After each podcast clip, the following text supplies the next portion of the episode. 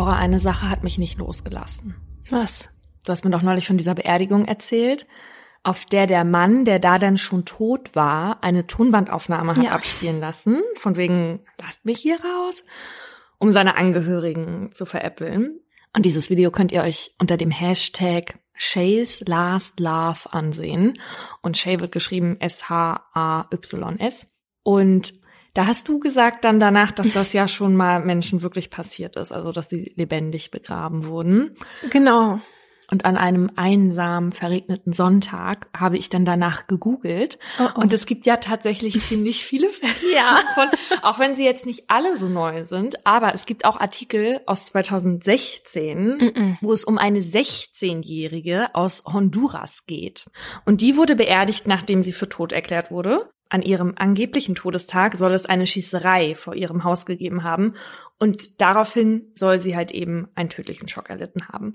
Und als der Ehemann am Tag nach der Beerdigung dann zum Grab geht und seine Hand in seiner Trauer auf die Erde legt, hört er sie schreien Nein. und holt Hilfe. Und dann buddeln sie den Sarg wieder aus. Aber da ist das dann halt schon zu spät. Oh mein Gott. Ja, und der sagt, er hatte eine zerbrochene Glasfront angeblich auch von innen.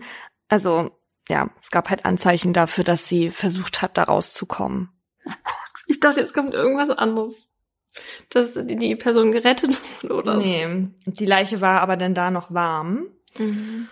Und sie hatte halt offenbar diesen Anfall und soll dann Schaum vorm Mund gehabt haben. Und im Krankenhaus haben sie sie dann halt für tot erklärt, aber es war sie offensichtlich nicht. Davor habe ich ja so dolle Angst. Weißt du, wie das heißt? Die Angst, lebendig begraben zu werden? Mhm. Ja, aber ich kann es nicht aussprechen. Ich würde jetzt Taphophobie sagen.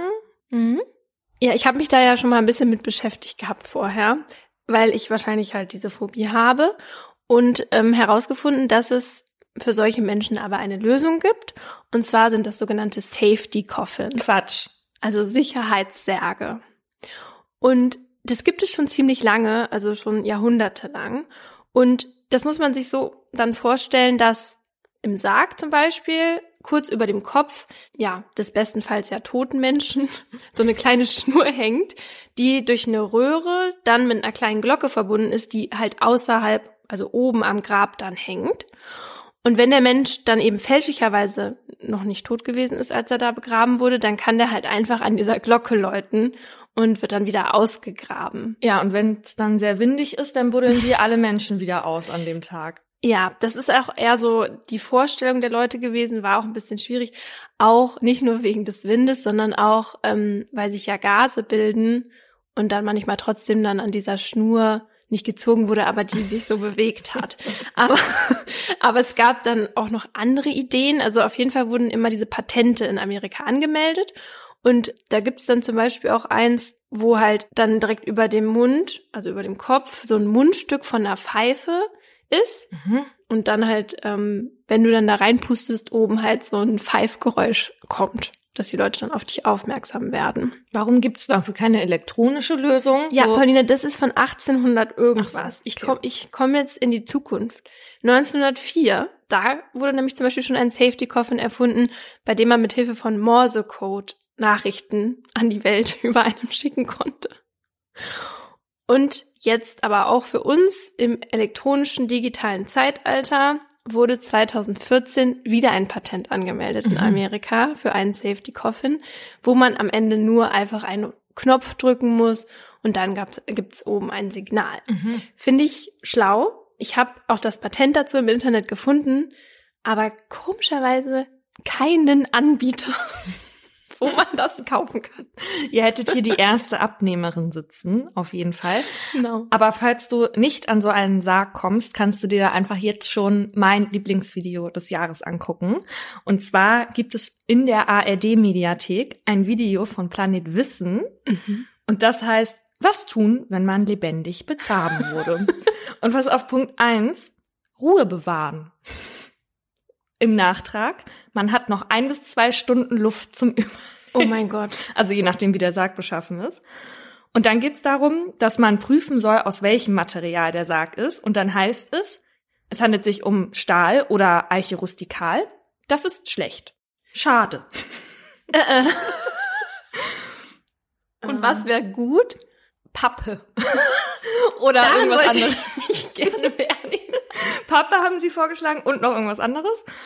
Aber ich denke mir halt auch, es gibt ja heute sowieso viel mehr Urnenbestattung und deswegen muss man eigentlich keine Angst haben, lebendig begraben zu werden, es sei denn, man will halt mit seinem ganzen Körper verbuddelt werden, sondern eher lebendig im Sarg verbrannt zu werden.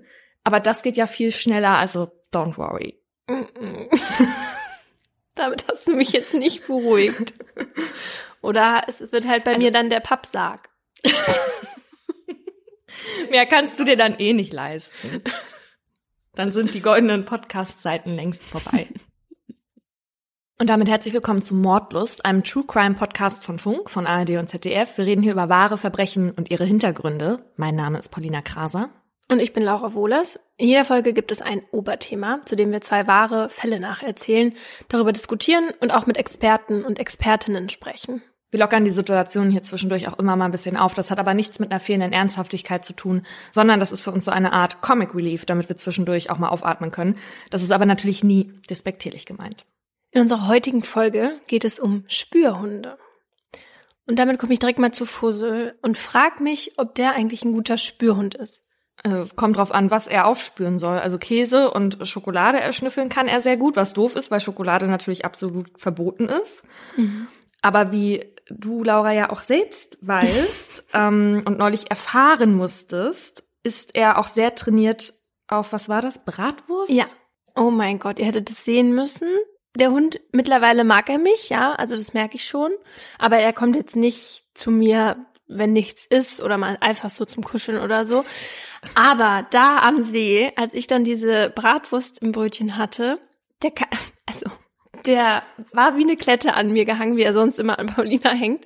Und seine Nase hat sich immer so ganz schnell bewegt und hat so geguckt, gib her. Also wenn irgendwann mal eine Wurst als vermisst gemeldet werden sollte, dann könnt ihr den Detektivclub Spürnase wieder anrufen.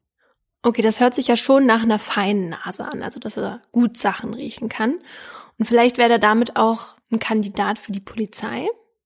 Da arbeiten zumindest gerade deutschlandweit mehrere tausend seiner Artgenossen. Und allein in NRW waren 2019 318 Diensthunde im Einsatz, von denen dann eben einige halt nicht nach Schokolade oder Bratwurst suchen, sondern eben nach Menschen, nach Drogen oder anderen Beweismitteln. Und zwar deshalb, weil sie eben so gut riechen können wie Fussel oder besser. Und das können die Hunde, weil die bis zu 220 Millionen Riechzellen haben. Um das sich vorzustellen im Vergleich, wir haben so etwa 5 Millionen davon. Und damit können die dann zum Beispiel sowas wie Buttersäure eine Million mal besser wahrnehmen als wir. Ja, und die können ja generell viel mehr Sachen wahrnehmen als wir. Also auch Sachen, die wir ja niemals wahrnehmen könnten. Deswegen die ja zum Beispiel auch in der Medizin eingesetzt werden bei Diabeteskranken, weil die Hunde riechen, wenn Menschen unterzuckert oder überzuckert sind. Und es gibt auch andere Krankheiten, die halt Geruchszeichen aussenden, also die dann irgendwas im Blut hinterlassen, wie bestimmte Arten von Krebs. Ja, und für die Arbeit bei der Polizei ist das Besondere, dass die Hunde eben ein Duftgemisch selektiv wahrnehmen. Das heißt, sie können daraus einzelne Komponenten analysieren, die Infos dazu dann abspeichern und sie dann später wiedererkennen. Und ein aktueller Fall aus Berlin, der zeigt, dass Hunde tatverdächtige Personen deshalb dann manchmal viel schneller finden können als ihre menschlichen Kollegen oder Kolleginnen. Hier hatten nämlich vor zwei Monaten Spaziergänger in einem Park menschliche Knochenteile gefunden und mithilfe eines DNA-Abgleichs war klar, dass die zu so einem Mann gehören, der seit September vermisst wird aus Berlin. Und in der Wohnung von diesem Vermissten hatte man dann die Nummer eines Taxifahrers gefunden, der den Beamten und Beamtinnen sagen konnte, wohin die letzte Fahrt von dem vermissten Mann ging, nämlich zu einer S-Bahn-Station. Und da kamen dann die Hunde ins Spiel. Die haben die nämlich dann von dieser Station zu einer Wohnung gebracht, also die ErmittlerInnen dahin geführt. Und zu dieser Wohnung sind die Hunde dann auch nochmal von dieser Fundstelle der Knochen ausgelaufen, die mehrere Kilometer weit weg waren, um das nochmal zu testen. Und bei der Durchsuchung dieser Wohnung fanden die ErmittlerInnen dann unter anderem Blut, also menschliches Blut, eine Knochensäge, Mm. eine große, große Kühltruhe und 25 Kilo chemische Lösung. Leute mit großen Kühltruhen sind mir seitdem wir den Podcast machen suspekt. Vor allen Dingen in Wohnungen. Wenn man jetzt einen Riesenhaushalt und Haus hat und so, dann kann man das ja vielleicht mal- Familien, aber Eine Person alleine wird da bestimmt nicht die 50 XL Pizzen drin lagern. ja, und auf dem PC von dem Mieter der Wohnung wurden dann auch noch Chatnachrichten an den Toten gefunden und Suchverläufe zum Thema Kannibalismus. Auf jeden Fall wurde der Mann verhaftet und wartet eben jetzt auf die Anklage und solange der nicht rechtskräftig verurteilt wurde, gilt für ihn natürlich die Unschuldsvermutung. Aber man kann ja jetzt trotzdem schon sagen, dass die Polizei so schnell so eine klare Spur hatte, verdanken sie zum großen Teil den Spürnasen von diesen Hunden. Und deswegen haben wir uns gedacht, Grund genug, dem Thema eine ganze Folge zu widmen. Und in dem Fall, den ich euch jetzt dazu erzähle, sind die Namen der Menschen und der Hunde geändert. Es ist beängstigend ruhig, sagt Ariana zu Mark, ihrem neuen Lebensgefährten. Die letzten Wochen und Monate waren so laut, so nervenaufreibend, so kräftezehrend, dass ihr die Stille jetzt irgendwie verdächtig vorkommt. Sie weiß, dass Pierre sich nicht so einfach geschlagen gibt. Dass er keiner von denen ist, denen du die Kontrolle entziehen kannst und die sich dann damit abfinden. Es liegt permanent etwas Bedrohliches in der Luft, auch wenn es gerade still ist. Rückblick. Stille gibt es zu der Zeit, als Ariana noch mit Pierre ein Paar ist, eigentlich nie. Die beiden sind in vielen Dingen wie Feuer und Wasser, wie manche Freunde sagen. Das ist schon seit Beginn der Beziehung so. Pierre ist bestimmt und kontrollierend und Ariana impulsiv. Dass das ein gefährliches Gemisch ist, haben die beiden schon oft herausfinden müssen. Immer wieder explodieren beide, immer wieder gibt es Streit und immer wieder trennen sie sich und versöhnen sich danach wieder. Dieses Hin und Her passiert öfter, als Shirin David in ihrem Song On Off singen kann. Einmal haben die ihre Beziehung nur weitergeführt, weil Ariana von Pierre schwanger wurde. Und einmal hat der Verlust von Arianas Vater sie wieder zusammengebracht.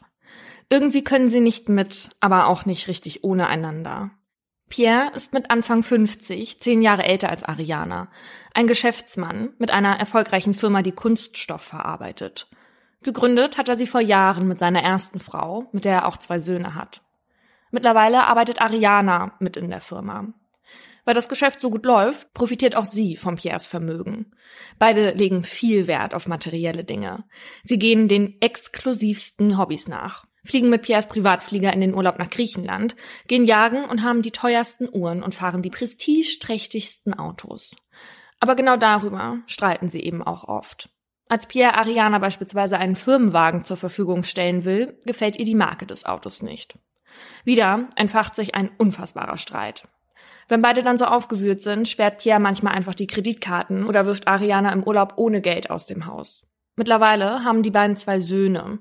Das hindert Pierre aber nicht daran, regelmäßig seine Macht über Ariana zu demonstrieren, die finanziell von ihm abhängig ist. Nach der Sache mit dem Firmenwagen sind die beiden so entzweit, dass Pierre sogar aus der schönen Landvilla mit dem angrenzenden Wald auszieht, in der die beiden mit ihren zwei gemeinsamen Söhnen und Arianas Mutter leben. Ihr gehört das Anwesen. Diesmal, es ist das Jahr 2012, eskaliert der Streit so sehr, dass Pierre Ariana anzeigt und will, dass sie ihm Schmuck und Einrichtungsgegenstände aushändigt. Ariana zeigt Pierre wiederum wegen Körperverletzung und Diebstahls an. Pierre soll ihr in einem Streit eine Backpfeife gegeben haben. Die Anzeige zieht sie allerdings wieder zurück und die Verfahren werden eingestellt. Arianas Mutter, die ja lange Zeit mit den beiden gewohnt hat, bekommt das natürlich alles mit und sorgt sich um ihre Tochter. Als Pierre einmal bei ihr vorm Haus steht und mit Ariana reden will, verweist die Mutter ihn deswegen des Grundstücks. Pierre antwortet daraufhin, misch dich nicht ein, sonst kriegst du deine Tochter als Gulasch zurück. Oh Gott. Arianas Mutter findet ihren Schwiegersohn sehr bedrohlich. Also manchmal ist das schon nett, aber eben auch oft unberechenbar. Aber diesmal kämpft er nach einiger Zeit wieder um seine Beziehung. Er ist bemüht, schenkt Ariana teuren Schmuck und er nimmt mit ihr die exklusivsten Reisen und fragt sie anschließend sogar, ob sie seine Frau werden will. Ariana will und Pierre zieht wieder in das schöne Haus. Ganz zum Unmut von Arianas Mutter. Die Hochzeit wird pompös und übertrieben. Zur Standesamtlichen kommt Pierre mit dem Hubschrauber. Zur kirchlichen reitet er auf einem Schimmel ein. Oh Gott, das ist ja furchtbar. Dabei trägt er eine Art cremefarbene Pilotenuniform. Als Dank, weil Ariana ihn ermutigt hat, den Pilotenschein zu machen. Gefeiert wird in einem Luxushotel. Geladen sind nicht nur Familie und Freundinnen, sondern auch die Geschäftspartnerinnen von Pia und Ariana. Doch der luxuriöse Schein kann nicht lange verbergen, dass die Beziehung schon lange bröckelt. Im Jahr 2015 kommt es wieder zur Auseinandersetzung. Diesmal ist Arianas Eifersucht einer der Hauptgründe. Sie will, dass Pierre den Firmennamen ändert, weil dieser noch den Nachnamen seiner Ex enthält. Außerdem gibt es Streit wegen einer anderen Frau. Pierre hatte vor der Beziehung mit Ariana etwas mit einer Katrin, deren Kinder dieselbe Schule besuchen wie die Söhne von Ariana und Pierre. Das belastet das Zusammenleben enorm. Genau wie Arianas Bestreben, Pierre und den Kindern ihre glutenfreie Ernährung aufzudrängen oder zu verhindern, dass Pierres Sohn aus erster Ehe in der Firma angestellt wird. Das will sie verhindern? Ja. Mhm. Diesmal erreichen die beiden einen neuen Tiefpunkt in ihrer, nennen wir es mal, Streitkultur die sich im Juli 2015 zeigt, als die beiden vor Arianas Freundin so heftig aneinander geraten, dass Ariana Pierre als größtes Arschloch, das ich kenne, beschimpft und Pierre sie als Reaktion daraufhin anspuckt. Oh Gott. Dieses Ausarten gibt der Beziehung den endgültigen Rest. In der Zeit danach zieht Pierre wieder aus. Vorübergehend so der Plan in eine kleine Kellerwohnung und nimmt tatsächlich auch wieder Kontakt zu seiner Ex Katrin auf. Er stellt sie sogar bei einer Weihnachtsfeier im Freundeskreis vor. Als Ariana das mitbekommt, ist sie außer sich und tobt vor Wut. Diesmal ist die Trennung endgültig. Und trotzdem finden sie noch im Leben des jeweils anderen statt. Zwangsweise wegen der gemeinsamen Kinder und ihres Freundeskreises. Sie fahren sogar ein paar Mal noch gemeinsam in den Urlaub, gestehen sich aber diesmal auch vor den anderen ein, dass ihre Beziehung endgültig gescheitert ist. Nicht so, allerdings vor den GeschäftspartnerInnen. Vor denen vereinbaren Ariana und Pierre Stillschweigen. Dass sie getrennt leben, soll erst bekannt gemacht werden, wenn die Scheidung durch ist. So hatte Pierre es nämlich auch damals mit seiner ersten Frau gemacht und das hat gut geklappt. Pierre erhofft sich so, niemanden zu verunsichern. Immerhin haben auch die GeschäftspartnerInnen sich mittlerweile an Ariana gewöhnt. Auch Ariana verliebt sich wieder. Mark wird ihr durch eine Freundin vorgestellt. Auch er lebt gerade frisch in Trennung. Mit ihm funktioniert es. Ariana blüht mal wieder richtig auf und wirkt auch auf ihre Freundinnen viel entspannter als die letzten Jahre mit Pierre. Mark ist finanziell nicht so gut aufgestellt wie Pierre, aber Harmonie kann man halt eben nicht kaufen. Es dauert nicht lange, da zieht er zu ihr in die Landvilla, verbringt auch Weihnachten und Silvester 2016 mit ihr und den Jungs. In dieser Zeit beschließt Ariana, sich auch finanziell von Pierre zu befreien, sucht sich einen neuen Teilzeitjob in einer anderen Firma. Von außen betrachtet könnte man meinen, jetzt sei alles gut, beide haben einen neuen Partner oder eine neue Partnerin gefunden und lassen sich jetzt in Ruhe. Aber Pierre sieht sich irgendwie in Konkurrenz zu Arianas neuem Freund Mark. Wenn Pierre seine Kinder jetzt für das Wochenende abholt, dann muss er am Tor der Einfahrt zum Haus warten, in dem sich vorher sein Leben abgespielt hatte und in dem nun ein anderer mit Ariana wohnt. Da scheint was in ihm auszulösen. Denn plötzlich hat Ariana das Gefühl, dass er seine Söhne jetzt besonders beeindrucken will. Die sind mittlerweile zehn und elf Jahre alt und unternehmen neuerdings die spektakulärsten Urlaube und dürfen sogar mit zur Jagd und mit Gewehren schießen. Pierre will die wenige Zeit, die er jetzt hat, offenbar intensiver nutzen. Ariana nimmt sich derweil einen Anwalt, um die Scheidung einzureichen. Natürlich geht es Ariana und Pierre um Geld, aber auch um die Söhne. Und was die Kinder angeht, sind beide nicht nachgiebig. Beide möchten, dass der Lebensmittelpunkt jeweils bei sich ist.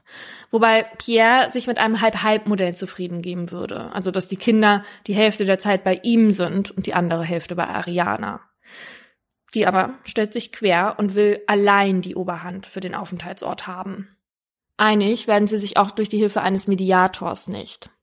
Was vor allem bei Pierre für Frustration sorgt. Denn der wohnt noch immer in dem Keller-Apartment. Eigentlich möchte er mit Katrin zusammenziehen. Wohin hängt für ihn aber davon ab, wie das Sorgerecht geteilt wird.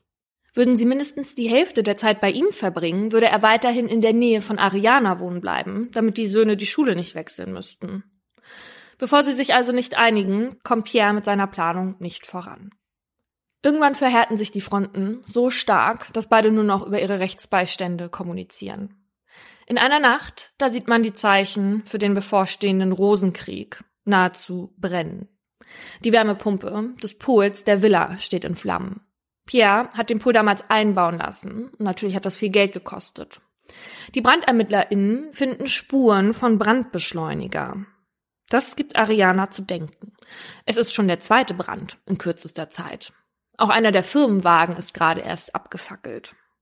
Zugegeben, der Wagen wurde überwiegend von Pierre selbst genutzt, aber irgendwie hat Ariana das Gefühl, dass er ihr damit etwas zu verstehen geben will.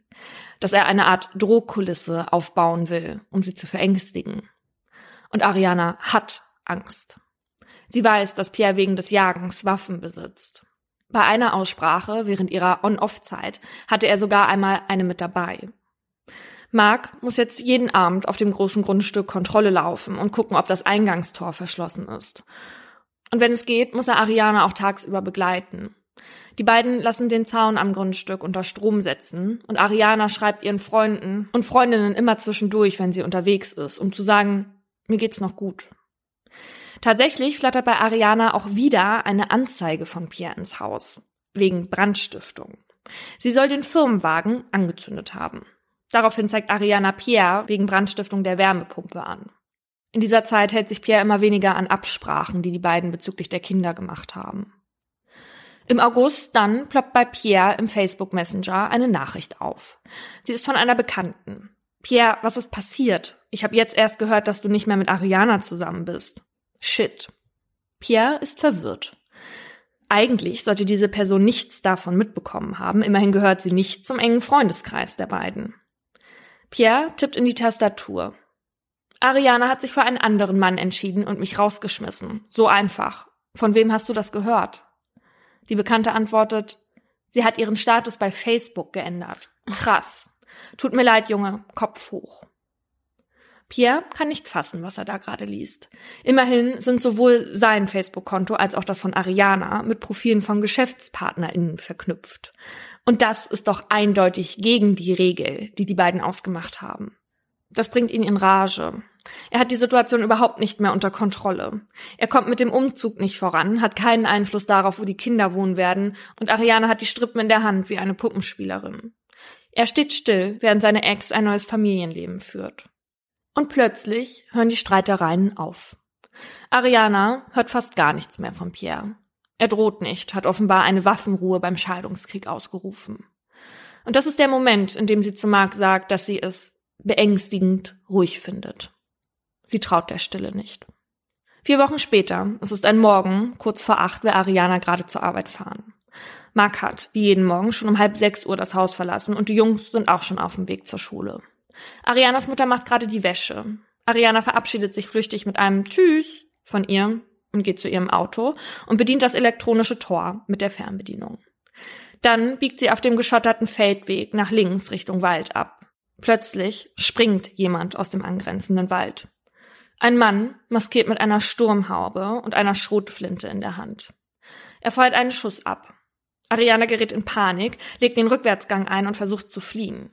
Dabei donnert sie mit dem Auto gegen den Zaun ihres Grundstücks, drückt den nieder und kommt erst zum Stehen, als sie gegen einen Baum fährt. Dabei platzt der linke hintere Reifen. Ariana versucht in Panik, das Auto wieder in die richtige Fahrtrichtung zu bringen und legt den Vorwärtsgang ein.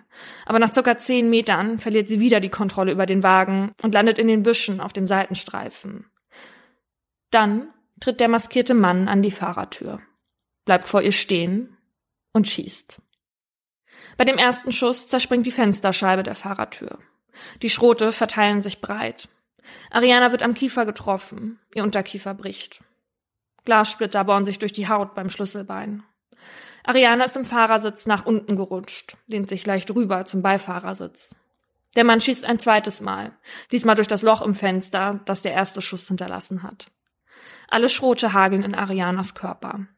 Es dauert nur ein paar Sekunden, dann ist sie tot. Der Täter flieht. Nur ein paar Meter entfernt hat Arianas Mutter die Schüsse gehört. Sie rennt raus, sieht den Wagen. Der Motor läuft noch. Im Auto liegt ihre Tochter, durch mehrere Schüsse getroffen.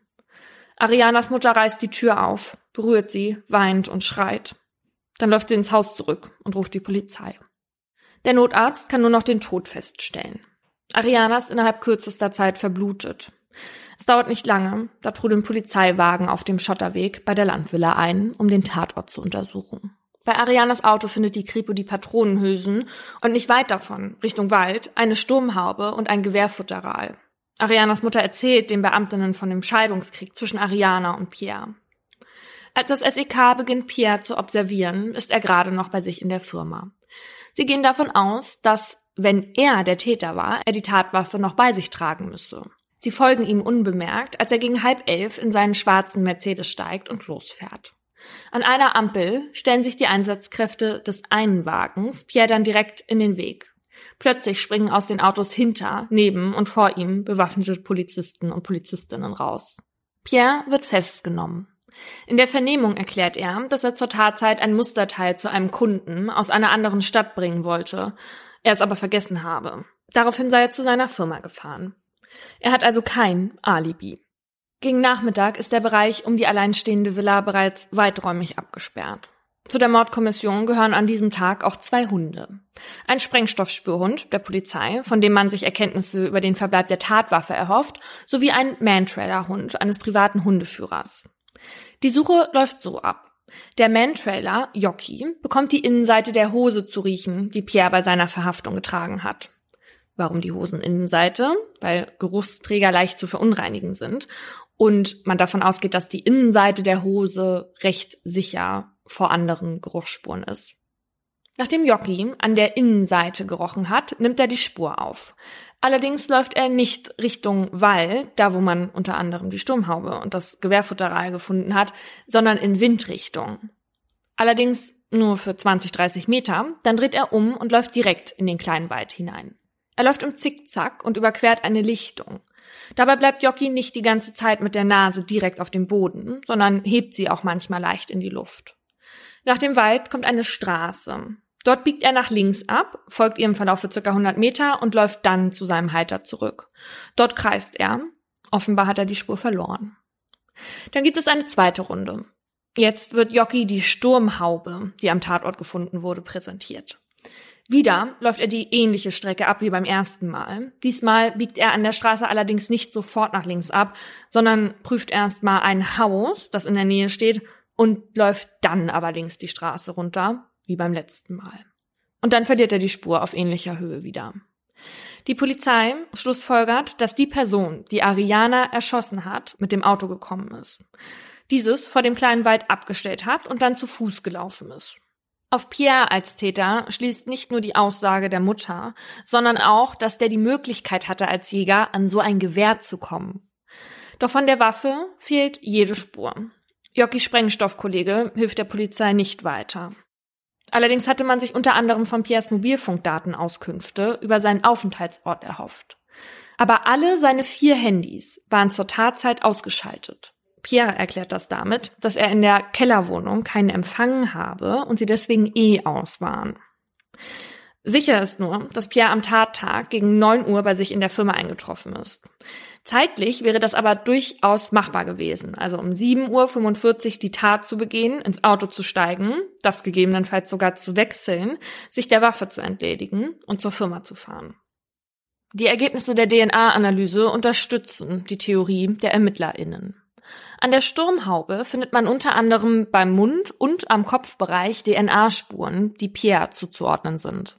Genauso auf zwei Schrotpatronenhülsen und am Griff vom Langwaffenfutteral. Die ErmittlerInnen kommen also zu dem Schluss, dass Pierre Ariana tötete und in der Eile die Beweisstücke am Tatort zurückließ. Pierre wird der Prozess gemacht. Er ist angeklagt wegen heimtückischen Mordes aus niedrigen Beweggründen. Würden sich die vier Männer auf der Anklagebank nicht durch die Handschellen und die Anwaltsroben optisch voneinander abheben, würde man nicht wissen, wer von ihnen angeklagt und wer Verteidiger ist. Auch Pierre kommt im schwarzen Anzug und weißem Hemd, genau wie seine drei Verteidiger. Und seine Körperhaltung verrät nichts darüber, weswegen er sich hier heute verantworten muss.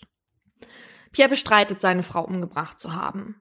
Vor Gericht wollen seine Verteidiger Zweifel an der Version der Staatsanwaltschaft sehen und aufzeigen, dass es keine Beweise und auch nicht genug Indizien dafür gibt, dass Pierre an diesem Tag zu Ariana gefahren ist und sie getötet hat. Immerhin geht auch aus dem Schmauchspurengutachten des LKA hervor, dass es keine Hinweise darauf gibt, dass Pierre an diesem Tag eine Waffe abgefeuert hat. Dazu hatte man unter anderem sein Auto und seine Klamotten untersucht. Außerdem werfen sie den ErmittlerInnen vor, schlampig gearbeitet zu haben. Von Anfang an habe man sich nur auf Pierre konzentriert und nur in eine Richtung ermittelt. Und es gab einige Pannen bei den Untersuchungen.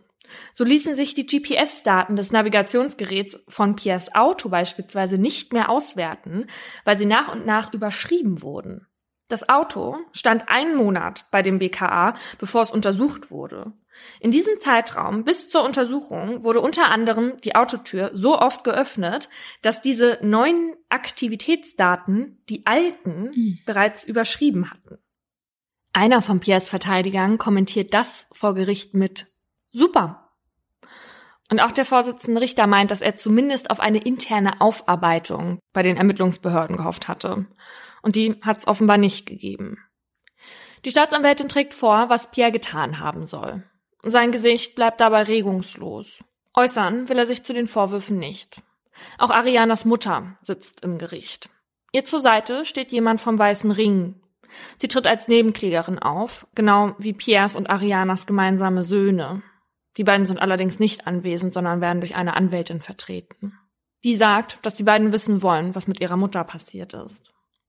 Vor Gericht werden etliche Zeugen und Zeuginnen geladen, die etwas über Piers Persönlichkeit sagen sollen. Arianas Mutter erzählt von ihrer Einstellung zu ihrem Schwiegersohn und von einer Besonderheit, was Arianas Todestag angeht. Meine Tochter und Pierre haben sich auf einer Messe kennengelernt. Am 15. September. Er hat ihr einen Heiratsantrag gemacht. Auch an einem 15. September. Und dann wurde sie am 15. September erschossen. Oh War das ein Zufall? Fragt man sich im Gericht. Die Mutter muss sich mit anhören, als die Rechtsmedizinerin sagt, die Frau war von Kugeln durchsiebt. Das habe ich mit meinen 30 Jahren als Gerichtsmedizinerin noch nicht erlebt. Auch eine Freundin von Ariana wird vernommen. Die beiden waren wie Feuer und Wasser. In der Ehe gab es immer Machtkämpfe. Er musste Ariana ständig kontrollieren, sagt sie. Ihr kam es so vor, als sei Pierre wie besessen von Ariana gewesen. Vor allem nachdem Ariana ihr erzählte, dass sie auf Piers Computer ein Protokoll gefunden haben wollte, auf dem er minutengenau ihren Tagesablauf festhielt. Der psychiatrische Sachverständige ist der Meinung, dass Pierre eine narzisstische Akzentuierung hat. Das äußere sich unter anderem darin, dass ihm so wichtig sei, was andere von ihm halten. Für eine Persönlichkeitsstörung reicht das aber nicht. Pierre mache außerdem den Eindruck, als würde er seine Arbeit über seine Persönlichkeit stellen weil er beispielsweise in einer Kellerwohnung gewohnt habe, obwohl er sich ja ohne Zweifel etwas anderes hätte leisten können. Diese Leistungsorientiertheit würde bei ihm großen Druck verursachen, der sich dann in verschiedenen Situationen plötzlich entlade, wie beispielsweise als Ariana bei ihrer Freundin anspuckte. Auch Jockey spielt vor Gericht eine große Rolle, weil er ja zweimal derselben Spur gefolgt ist, bei der Hose und bei der Sturmhaube. Also man geht davon aus, dass die Person, die die Hose getragen hat, auch die war, die sich vor der Tat die Sturmhaube aufzog. Dass Jockey außerdem die Nase nicht permanent am Boden hatte, spricht laut Gericht dafür, dass die Spur noch relativ frisch war, also nur etwas mehr als ein paar Stunden alt. Wäre sie älter gewesen, hätte Jockey tiefer am Boden gesucht, weil sich die Geruchspartikel nach einiger Zeit absetzen. Dann hätte man sagen können, die Spur war schon älter und sicherlich ist Pierre irgendwann vor diesem Tag einmal diesen Weg gelaufen. Immerhin hat er da lange Zeit gewohnt. Der Experte gibt an, dass das Verhalten von Jockey zu 90-prozentiger Wahrscheinlichkeit dafür spricht, dass die Person, die die Hose getragen hat, kurz vorher am Tatort war. Die restlichen 10 Prozent beschreibt der Experte allerdings nur als Restunsicherheit, weil Jockey nun mal ein Tier sei, dem man nicht in den Kopf schauen könne. In seinem letzten Wort wendet sich Pierre zu den RichterInnen. Ich habe meine Frau nicht getötet. Unsere Kinder haben das Wichtigste in ihrem Leben verloren, nämlich ihre Mutter. Bitte nehmen Sie ihnen nicht auch noch den Vater. Das Gericht zeigt sich davon nicht beeindruckt und verurteilt Pierre wegen Mordes zu lebenslanger Haft. Man ist sich sicher, dass Pierre den Tatentschluss gefasst hat, weil er Angst hatte, aus seiner Vaterrolle verdrängt zu werden. Dass Ariana nicht mit sich reden ließ und Pierre vor dem Tor warten musste, empfand er offenbar als Demütigung meint zumindest das Gericht, als sei er ein Bittsteller. Zwar würden die Ergebnisse, die Jockey geliefert hat, allein für sich genommen nicht ausreichen, um Piers Anwesenheit am Tatort zur Tatzeit nachzuweisen, allerdings bestätigen sie das Ergebnis der DNA-Analyse. Das Gericht sieht das Mordmerkmal der Heimtücke erfüllt. Deshalb weil, und das wissen wir aus der letzten Folge, Ariana, auch wenn sie eine Grundangst hatte und deswegen Vorkehrungen getroffen hatte, nicht befürchtete, dass ein schwerwiegender Angriff auf ihr Leben oder ihre körperliche Unversehrtheit unmittelbar bevorstand. Während der Urteilsverkündung guckt Pierre versteinert und wütend, sagen Prozessbeobachtende. Man ahnt, dass er das Urteil nicht hinnimmt. Doch die Revision seiner Verteidiger wird 2018 abgelehnt. Pierre ist rechtskräftig verurteilt. Erst vor ein paar Wochen, also Ende 2020, wird bekannt, dass sich der bekannte Strafverteidiger Gerhard Strate Pierre angenommen hat. Mhm. Den kennen wir ja auch schon aus ähm, unserer Folge Justitias Irrtümer. Da hatte er das Wiederaufnahmeverfahren für Gustl Mollert gemacht, ne? Ja, hat er. Ja. Er hat inzwischen einen Sachverständigen gefunden, der sagt, dass die Patronenhülsen, die man am Tatort mit Piers DNA gefunden hatte, nicht zu der Schrotmunition passen würden. Strate ist außerdem der Meinung, dass Pierre, wenn er sich vor allem um seine Vaterrolle sorgte, niemals so viele Beweisstücke zurückgelassen hätte. Drei bis vier direkt am Tatort gelassene Beweisstücke sei schon sehr ungewöhnlich. Er vermutet, dass die Polizei lancierte Beweise habe finden sollen. Ob das Wiederaufnahmegericht das auch so sieht, werden wir dieses Jahr erfahren. Die beiden Söhne von Pierre und Ariana wohnen mittlerweile im Heim. Es ist so, wie Pierre gesagt hat. Sie haben jetzt beide verloren. Ja, die Kinder sind jetzt die, die darunter am meisten leiden müssen. Ja. Und ja, wahrscheinlich auch schon davor alles mitbekommen haben von dem Rosenkrieg und wenn ich sowas höre, dann werde ich immer so sauer, obwohl ich ja auch mich nicht da reindenken kann, wie das dann ist, wenn man mal sich trennt und Kinder im Spiel sind. Aber man, eigentlich weiß man doch, dass man halt alles machen sollte, um den Kindern das so einfach wie möglich zu machen, weil die werden so schnell traumatisiert mhm. von sowas ja. und es begleitet die ihr ganzes Leben und formt die für ihre zukünftigen Beziehungen. Also wenn einem wirklich die Kinder am wichtigsten sind und nicht das eigene Ego, dass man auch die zur Hälfte hat oder so. Da muss man sich doch überlegen, was ist am allerbesten für die Kinder. Ja, wobei, also das ist ja längst nicht nur das eigene Ego, dass man die zur Hälfte hat. Du liebst deine Kinder und du möchtest die auch sehen und nicht nur vielleicht am Wochenende. Ja klar, aber ich weiß ja nicht, wie sinnvoll das für die Kinder ist, 50 Prozent immer hin und her zu wechseln. Mhm. Ich habe ja ja, im besten Fall fragt man dann halt mal die Kinder. Aber was ich, wir haben doch gestern so einen Film geguckt, wo es um einen Ehemann ging, der seine Frau betrogen hat. Mhm. Und sie hat es rausbekommen und der Sohn auch. Und der Sohn war ja super sauer. Und ich frage mich, ob man, wenn man mal in so einer Situation wäre, als Mutter dann auch versuchen könnte, die Größe zu haben, zum Kind zu sagen, solche Dinge passieren. Mhm. Das wird trotzdem immer dein Vater sein. Und klar verletzt mich das, aber so ist das halt nun mal. Mhm. Weil in vielen Situationen was ich zumindest so mitbekommen habe, bringt dieser tiefe Schmerz einen halt dazu, einfach so wild und blind um sich zu schlagen. Ja. Und nee. dann halt eben auch die Kinder mit reinzuziehen teilweise. Das geht auch gar nicht. Also wenn man dann die so als Druckmittel einsetzt oder so, ähm, oder halt weil man sauer ist auf den Mann, dass man dann den das spüren lässt mit den Kindern, das, das finde ich auch ganz furchtbar. Mhm. Aber das glaube glaub ich kommt viel häufiger vor, als ja das sein sollte. Ja, ob das hier so war, wissen wir ja nee. überhaupt nicht. Ne? Also in dem Urteil zu meinem Fall heißt es, das durch die Zeugenaussagen belegte Ergebnis des Man-Trailer-Einsatzes würde für sich genommen zum Vollbeweis der Anwesenheit des Angeklagten am Tatort zur Tatzeit zwar nicht ausreichen, es stützt und bestätigt aber das Ergebnis der DNA-Analyse. Und es sagt, dass dieses Ergebnis in der Gesamtschau ein weiteres gewichtiges Indiz dafür darstellt, dass der Angeklagte halt eben zu der Zeit an dem Ort war und die Sturmhaube zurückließ. Und mein AHA beschäftigt sich jetzt deshalb mit der Zulässigkeit von Mantrailer-Hunden als Beweismittel vor Gericht. Hätte sich in diesem Fall die DNA nicht auf der Sturmhaube, auf den Patronenhülsen und auf dem Gewehrfutteral befunden, hätte jetzt der Mantrailer allein Pierre nicht überführen können. Ne? Wie die Interpretation der Experten und Expertinnen bewertet wird, obliegt sowieso dem Grundsatz der freien richterlichen Beweiswürdigung. Also kann es eben halt auch mal sein, dass so ein Einsatz von dem einen Gericht als besonders gewichtiges Indiz anerkannt wird und ein anderes Gericht misst dem dann halt kaum Beweiswert zu. Um als alleiniges Beweismittel zu taugen, gibt es, wie das Landgericht Nürnberg 2012 feststellte, bestimmte Voraussetzungen. Zum einen müssen die Hunde bestimmte Prüfungsstufen erfüllen und die verwendete Geruchsspur muss eindeutig nachvollziehbar einer konkreten Person zuzuordnen sein.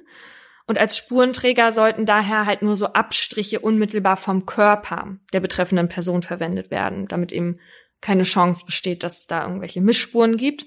Und außerdem müssen jeweils zwei Suchhunde unabhängig voneinander dieselbe Spur suchen. Und das Ergebnis muss dann auch identisch sein. Und wichtig ist, dass der Einsatz vollständig dokumentiert und gefilmt wird. Aber wenn jetzt bei einem Beweismittel der Geruch einer konkreten Person zugeordnet wird, dann ist das ja noch kein Beweis für eine Täterschaft. Weil auch der Kontakt mit diesem Gegenstand oder mit was auch immer, der muss auch tatrelevant sein. Gerade weil sich die Geruchsspuren eben sehr leicht übertragen oder vermischen lassen. Und dadurch, dass das halt in jedem Fall anders ist, also alle Einsätze immer mal variieren, jeder Hund anders reagiert, und das halt nie so eine Laborbedingung ist und auf diesem Gebiet ja auch noch sehr viel geforscht wird, gibt es jetzt nicht so viele offizielle Einschätzungen darüber, wie genau die Zuordnung von Man-Trailer-Hunden gewertet werden können. Aber die Forschung geht da natürlich auch immer weiter in dieses Projekt, weil die sich da schon immer wieder neue Erkenntnisse erhoffen. Weil, wie du ja schon gesagt hast, die Nase von Hunden sehr fein ist. Das ist mit unserer Nase ja etwas anders. Aber auch wir sind ja in der Lage zu riechen. Und dieser Ausdruck, ich kann die und die Person nicht riechen, kommt ja auch nicht irgendwo her. Mhm. Das hat dann biologische Gründe. Und so prägen sich halt Düfte, wenn man sie mit Emotionen verbindet, auch besonders ein. Zum Beispiel einer von meinem Kamerateam von früher, mit denen ich immer so Beiträge gedreht habe, der hat immer dieses eine Deo getragen und das hat mich so an meine Jugendliebe so und das an hat Deo-Spray erinnert? Nein, nicht an Deo-Spray. Das war doch der den habe ich ja leider nie kennengelernt und leider war er ja auch eine Frau.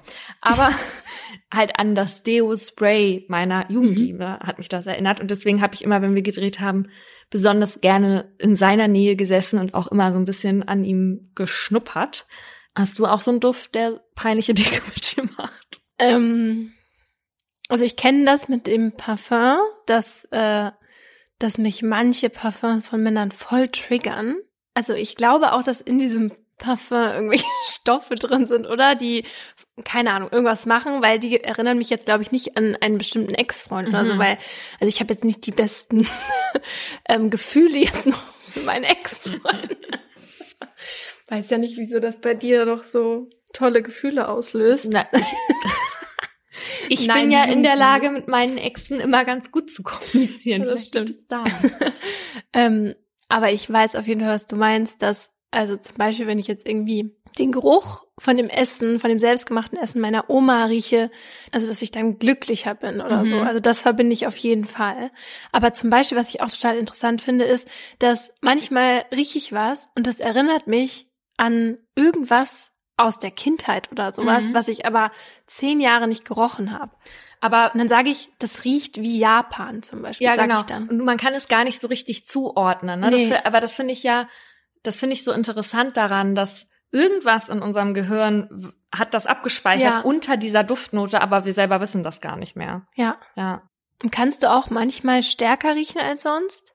Weil ich mhm. habe das immer, wenn ich, wenn ich irgendwelche hormonellen Schwankungen habe, mhm. kann ich Sachen stärker riechen. Sag es ruhig, und mir du kannst sagen, dass du deine Periode hast an manchen Tagen und an manchen Tagen nicht. Aber ich weiß jetzt gerade nicht, ob das nicht ist, wenn ich eigentlich meinen Eisprung habe. Deswegen auf jeden Fall irgendwann, wenn was mit Hormonen ist. Und dann rieche ich Sachen viel stärker und alles, da wird mir viel schneller schlecht. Echt? Mhm. Ja, das weiß ich, also ganz extrem rieche ich dann. Das gleiche funktioniert aber halt natürlich auch mit Düften, an die wir uns nicht so gerne erinnern oder die halt negative Gefühle in uns auslösen. Wie Wodka Energy. Ja, ich habe jetzt eher so an Sexualverbrechen gedacht. Aber ja, auch Wodka Energy ist sicherlich übel. Und dadurch, dass man ja bei so einer Tat Emotionen hat und die diesen Duft abspeichern, ist es eben auch möglich, dass Opfer das Duftbild des Täters oder der Täterin wiedererkennen ja. vor Gericht und das dann halt eben auch aufgenommen wird, aber die Beweislast bei sowas ist halt eher gering. Also da gibt's ja auch keine Kriterien oder objektive Parameter, das ist ja nur eine individuelle Wahrnehmung. Mhm. Ja, aber natürlich, wenn irgendwie ganz viele Indizien auf die Täterschaft zeigen und dann die Frau das auch noch ganz ganz stark empfinden kann, dann ist das natürlich für das Gericht wahrscheinlich schon noch so eine kleine Richtung oder ja. so. Mein Fall erzählt von einem Mann, der alles dafür tut, seine Familie zusammenzuhalten. Die Namen sind geändert und die Triggerwarnung findet ihr wie immer in der Folgenbeschreibung. Du kannst es gewesen sein, ich kann das gewesen sein, sagt Christiane aufgeregt in den Hörer, nicht wissend, dass dieses Gespräch aufgezeichnet wird. Nein, können wir nicht, erwidert Armin. Warum? fragt Christiane. Weil du hast ein Alibi, ich habe ein Alibi und wir waren es nicht. Fertig aus. Das Haus der Eltern liegt still und friedlich vor ihm. In der ruhigen Straße, die gesäumt ist von freistehenden Einfamilienhäusern mit großen Gärten. Hier, wo Armins Eltern ihren wohlverdienten Lebensabend genießen. Am morgigen Sonntag wird seine Mutter 69 Jahre alt und deshalb ist er heute hier. Zusammen mit seiner Frau Christiane hat er die 350 Kilometer vom Emsland nach Koblenz auf sich genommen, um seine Mutter mit dem Besuch zu überraschen. Diesen hatte Christiane schon am Mittwoch heimlich mit seinem Vater vereinbart. Als Armin nun vor dem großen Haus seiner Eltern steht, fällt ihm auf, dass die Rollläden noch unten sind. Das wundert ihn. Normalerweise sind seine Eltern um die Uhrzeit schon längst wach. Nachdem sie dann aber auch nach mehrmaligem Klingeln nicht öffnen, holt Christiane den Zweitschlüssel aus der Tasche und schließt auf. Sofort steigt Armin ein komischer Geruch in die Nase. Er ruft nach seinen Eltern, doch es kommt keine Antwort. Alles ist still und dunkel. Als Armin das Licht einschaltet, sieht er, dass alles ordentlich ist. Alles wie immer. Auf der Suche nach seinen Eltern betritt er schließlich ihr Schlafzimmer und da entdeckt er seinen Vater. Reglos und blutüberströmt liegt er auf dem Boden des angrenzenden Badezimmers. Erstarrt bleibt Armin stehen. Der 46-Jährige fühlt sich wie im falschen Film. Und plötzlich schießt seine Frau Christiane an ihm vorbei. Sie rennt auf seinen Vater zu, stürzt sich auf ihn und greift nach seiner Hand. Als Armin sich völlig im Schock zum Bett umdreht, um nach seiner Mutter zu sehen, entdeckt er auch sie. Tot im Bett, zugedeckt mit ihrer eigenen Bettdecke.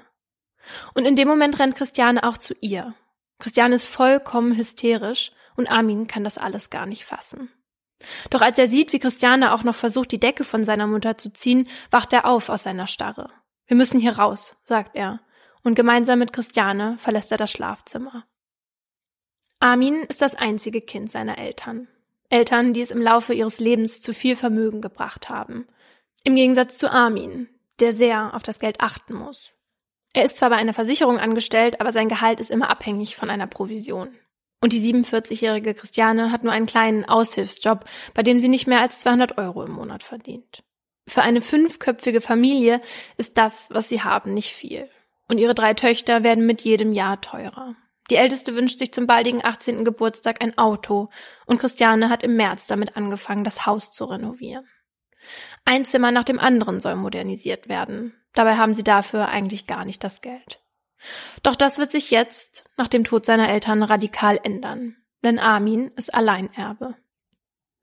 Da im Haus seiner Eltern keinerlei Spuren für einen Einbruch zu finden sind und nichts auf einen Raubmord hindeutet, weil nicht einmal das offene Portemonnaie mitgenommen wurde, wird Armin als erster zu seinem Alibi befragt. Laut Rechtsmediziner wurden seine Eltern in der Nacht zum 8. Juli 2011, einem Freitag, mit mehreren Messerstichen getötet. Armin gibt an, auf Geschäftsreise gewesen zu sein, was später von einem seiner Kollegen bestätigt wird. Auch Christiane wird dazu befragt, wo sie in der Tatnacht war. Sie erzählt, sie sei am Donnerstagabend noch bei ihrer Nachbarin gewesen, habe dann ihren BMW auf den Hof einer Autowerkstatt gefahren und sei ins Bett gegangen. Um 6 Uhr morgens habe sie ihre Nachbarin dann wieder vor der Tür getroffen. Diese Aussagen werden später von der Nachbarin bestätigt. Auf die Frage, ob die Eltern irgendwelche Feinde gehabt hätten, wissen Armin und Christiane keine Antwort. Und so geht es auch der Polizei eine ganze Zeit lang. Zwar finden sie vor dem Haus der Eltern in einem Beet einen Zweitschlüssel, mit dem der oder die Täterin ins Haus gelangt sein könnte, aber DNA-Spuren lassen sich darauf nicht nachweisen. Eine Tatwaffe taucht auch nicht auf. In den nächsten Monaten gibt es wenig neue Erkenntnisse. Zumindest werden Armin keine mitgeteilt. Erst mehr als ein halbes Jahr später, im Februar 2012, tut sich wieder was im Fall seiner Eltern. Und zwar wollen die ErmittlerInnen nun versuchen, dem Täter oder der Täterin mit Hunden auf die Spur zu kommen. Die Mantrailer sollen den Geruch der TäterInnen selbst durch eine abgeschlossene Autotür wahrnehmen können. So wird es Armin zumindest erklärt. Und am 7. Februar werden dann also nacheinander zwei Hunde losgeschickt, die zuvor einen Abrieb von dem Schlüssel präsentiert bekommen haben, den die Polizei vor dem Haus gefunden hat. Die Hunde laufen beide unabhängig voneinander auf die Bundesstraße und von da aus auf die Autobahn. Am nächsten Tag wird den Hunden eine andere Geruchsspur gegeben, um das erste Ergebnis zu überprüfen. Und zwar bekommen sie dazu einen Abrieb von einer Einstichstelle im Nachthemd von Armins Mutter. Die Wunde da war so tief, was darauf schließen lässt, dass der Täter oder die Täterin beim Zustechen viele Geruchsmoleküle verloren haben könnte. An diesem Tag laufen die Hunde auch über die Bundesstraße auf die Autobahn und dann Richtung Norden und somit Richtung Emsland. Noch drei weitere Male werden die Tiere eingesetzt, die die Fährte entlang der Autobahn immer wieder aufnehmen und auch an einem Parkplatz anschlagen. Im April sitzt Armin dann zusammen mit Christiane vor dem Fernseher. Bei Aktenzeichen XY ungelöst wird der Fall vorgestellt. Nachdem der nachgestellte Film gezeigt wurde, erzählt der leitende Ermittler von dem Einsatz der Mantrailer. Daraufhin werden die ZuschauerInnen gebeten, sich zu melden, sollten sie in der Nacht vom 7. auf den 8. Juli 2011 Personen oder Fahrzeuge auf dem Parkplatz gesehen haben, an dem die Tiere angeschlagen hatten. Hoffnung keimt auf, endlich den Mord der Eltern aufgeklärt zu wissen. Doch einen Monat später soll sich Armins Leben erneut um 180 Grad drehen. Denn am 22. Mai wird seine Frau verhaftet. Christiane wird verdächtigt, seine Eltern ermordet zu haben. Mhm. Sieben Monate nach der Verhaftung beginnt der Prozess gegen Christiane vor dem Koblenzer Landgericht. Armin ist gekommen, um seiner Frau beizustehen. Er ist von ihrer Unschuld zu 100 Prozent überzeugt. Neben ihm haben sich etliche andere Menschen an diesem ersten Verhandlungstag vor dem Gericht versammelt, um sich selbst eine Meinung zu bilden. Die ersten ZuschauerInnen stehen sogar schon seit 7.30 Uhr hier, um einen der begehrten Plätze für den Doppelmordprozess von Horchheim zu ergattern. Um 9 Uhr wird Christiane schließlich in den Saal geführt. Die circa 1,90 große Frau wirkt angespannt, als sie sich neben ihren Anwalt setzt, einem Starverteidiger aus Hamburg, für den Armin keine Kosten und Mühen gescheut hat. Als die Presse ihre Fotos gemacht hat, wird die Anklage verlesen. Laut der Staatsanwältin soll Christiane Armins Eltern heimtückisch und aus Habgier ermordet haben. Dafür sei die Angeklagte am 7. Juli 2011 mit ihrem BMW nachts nach Koblenz gefahren und habe sich mit ihrem Zweitschlüssel heimlich Zutritt zum Haus ihrer Schwiegereltern verschafft. Dort habe sie dann die beiden RentnerInnen mit mehreren Messerstichen ermordet. Grund für die Tat laut Staatsanwaltschaft, Christiane wollte, dass ihr Mann das Vermögen in Höhe von geschätzten 1,7 Millionen Euro erbt und sie dadurch davon profitiert. Außerdem habe sie einen Hass auf ihre Schwiegermutter gehabt. Armin findet diese Aussage absurd. Christiane hatte seine Mutter nicht gehasst. Es hatte zwar öfter Streit gegeben, weil Christiane in den Augen seiner Mutter nie gut genug war, aber Hass sehe definitiv anders aus. Nach der Anklageverlesung erklärt Christiane, dass sie in diesem Prozess schweigen wird. Und das werden auch Armin und die Töchter tun, indem sie von ihrem Zeugnisverweigerungsrecht Gebrauch machen. Armin hatte im Vorhinein außerdem beantragt, Christianes Beistand zu sein. Und da das Gericht das genehmigt hat, darf er während des Prozesses direkt neben seiner Frau sitzen. Armin will ihr Kraft geben, das alles durchzustehen. Am Ende wird sowieso allen klar sein, dass Christiane nicht die Mörderin seiner Eltern ist. Da ist sich Armin sicher. Um ihr auch während der Tage, in denen sie sich nicht sehen, zu zeigen, dass die Familie voll und ganz hinter ihr steht, veröffentlicht Armin immer wieder Anzeigen in der Lokalzeitung, die Christiane in Untersuchungshaft lesen darf. Kurz nach dem ersten Prozesstag gibt es eine Nachricht zu Weihnachten. Und zu Silvester steht in der Zeitung, liebste Mama, an Silvester denken wir ganz doll an dich und hoffen, dass du 2013 wieder bei uns bist. Warum schreibt man nicht einfach einen Brief? Wahrscheinlich wollen sie auch allen anderen und nach draußen mhm. zeigen, dass sie hinter ihr stehen. Und das ist ja schon ein Zeichen, wenn die Familie oder der Sohn der Opfer ja, hinter ja. dem, hinter der Angeklagten stehen, ne? In den kommenden Verhandlungstagen präsentiert die Staatsanwältin die Indizien, die für die Täterschaft von Christiane sprechen sollen. Dazu werden etliche Zeugen und Zeuginnen geladen. Da geht es einmal um Christianes Verhalten vor der Tat. Dazu erzählt ein befreundetes Pärchen, dass Christiane sie etwa einen Monat vor dem 7. Juli 2011 gefragt hatte, ob sie sich ihr Auto ausleihen könnte. Christiane hatte erklärt, sie bräuchte es, um ohne Armins Wissen eine Freundin zu besuchen. Doch das Pärchen wollte das Auto aus versicherungstechnischen Gründen nicht verleihen.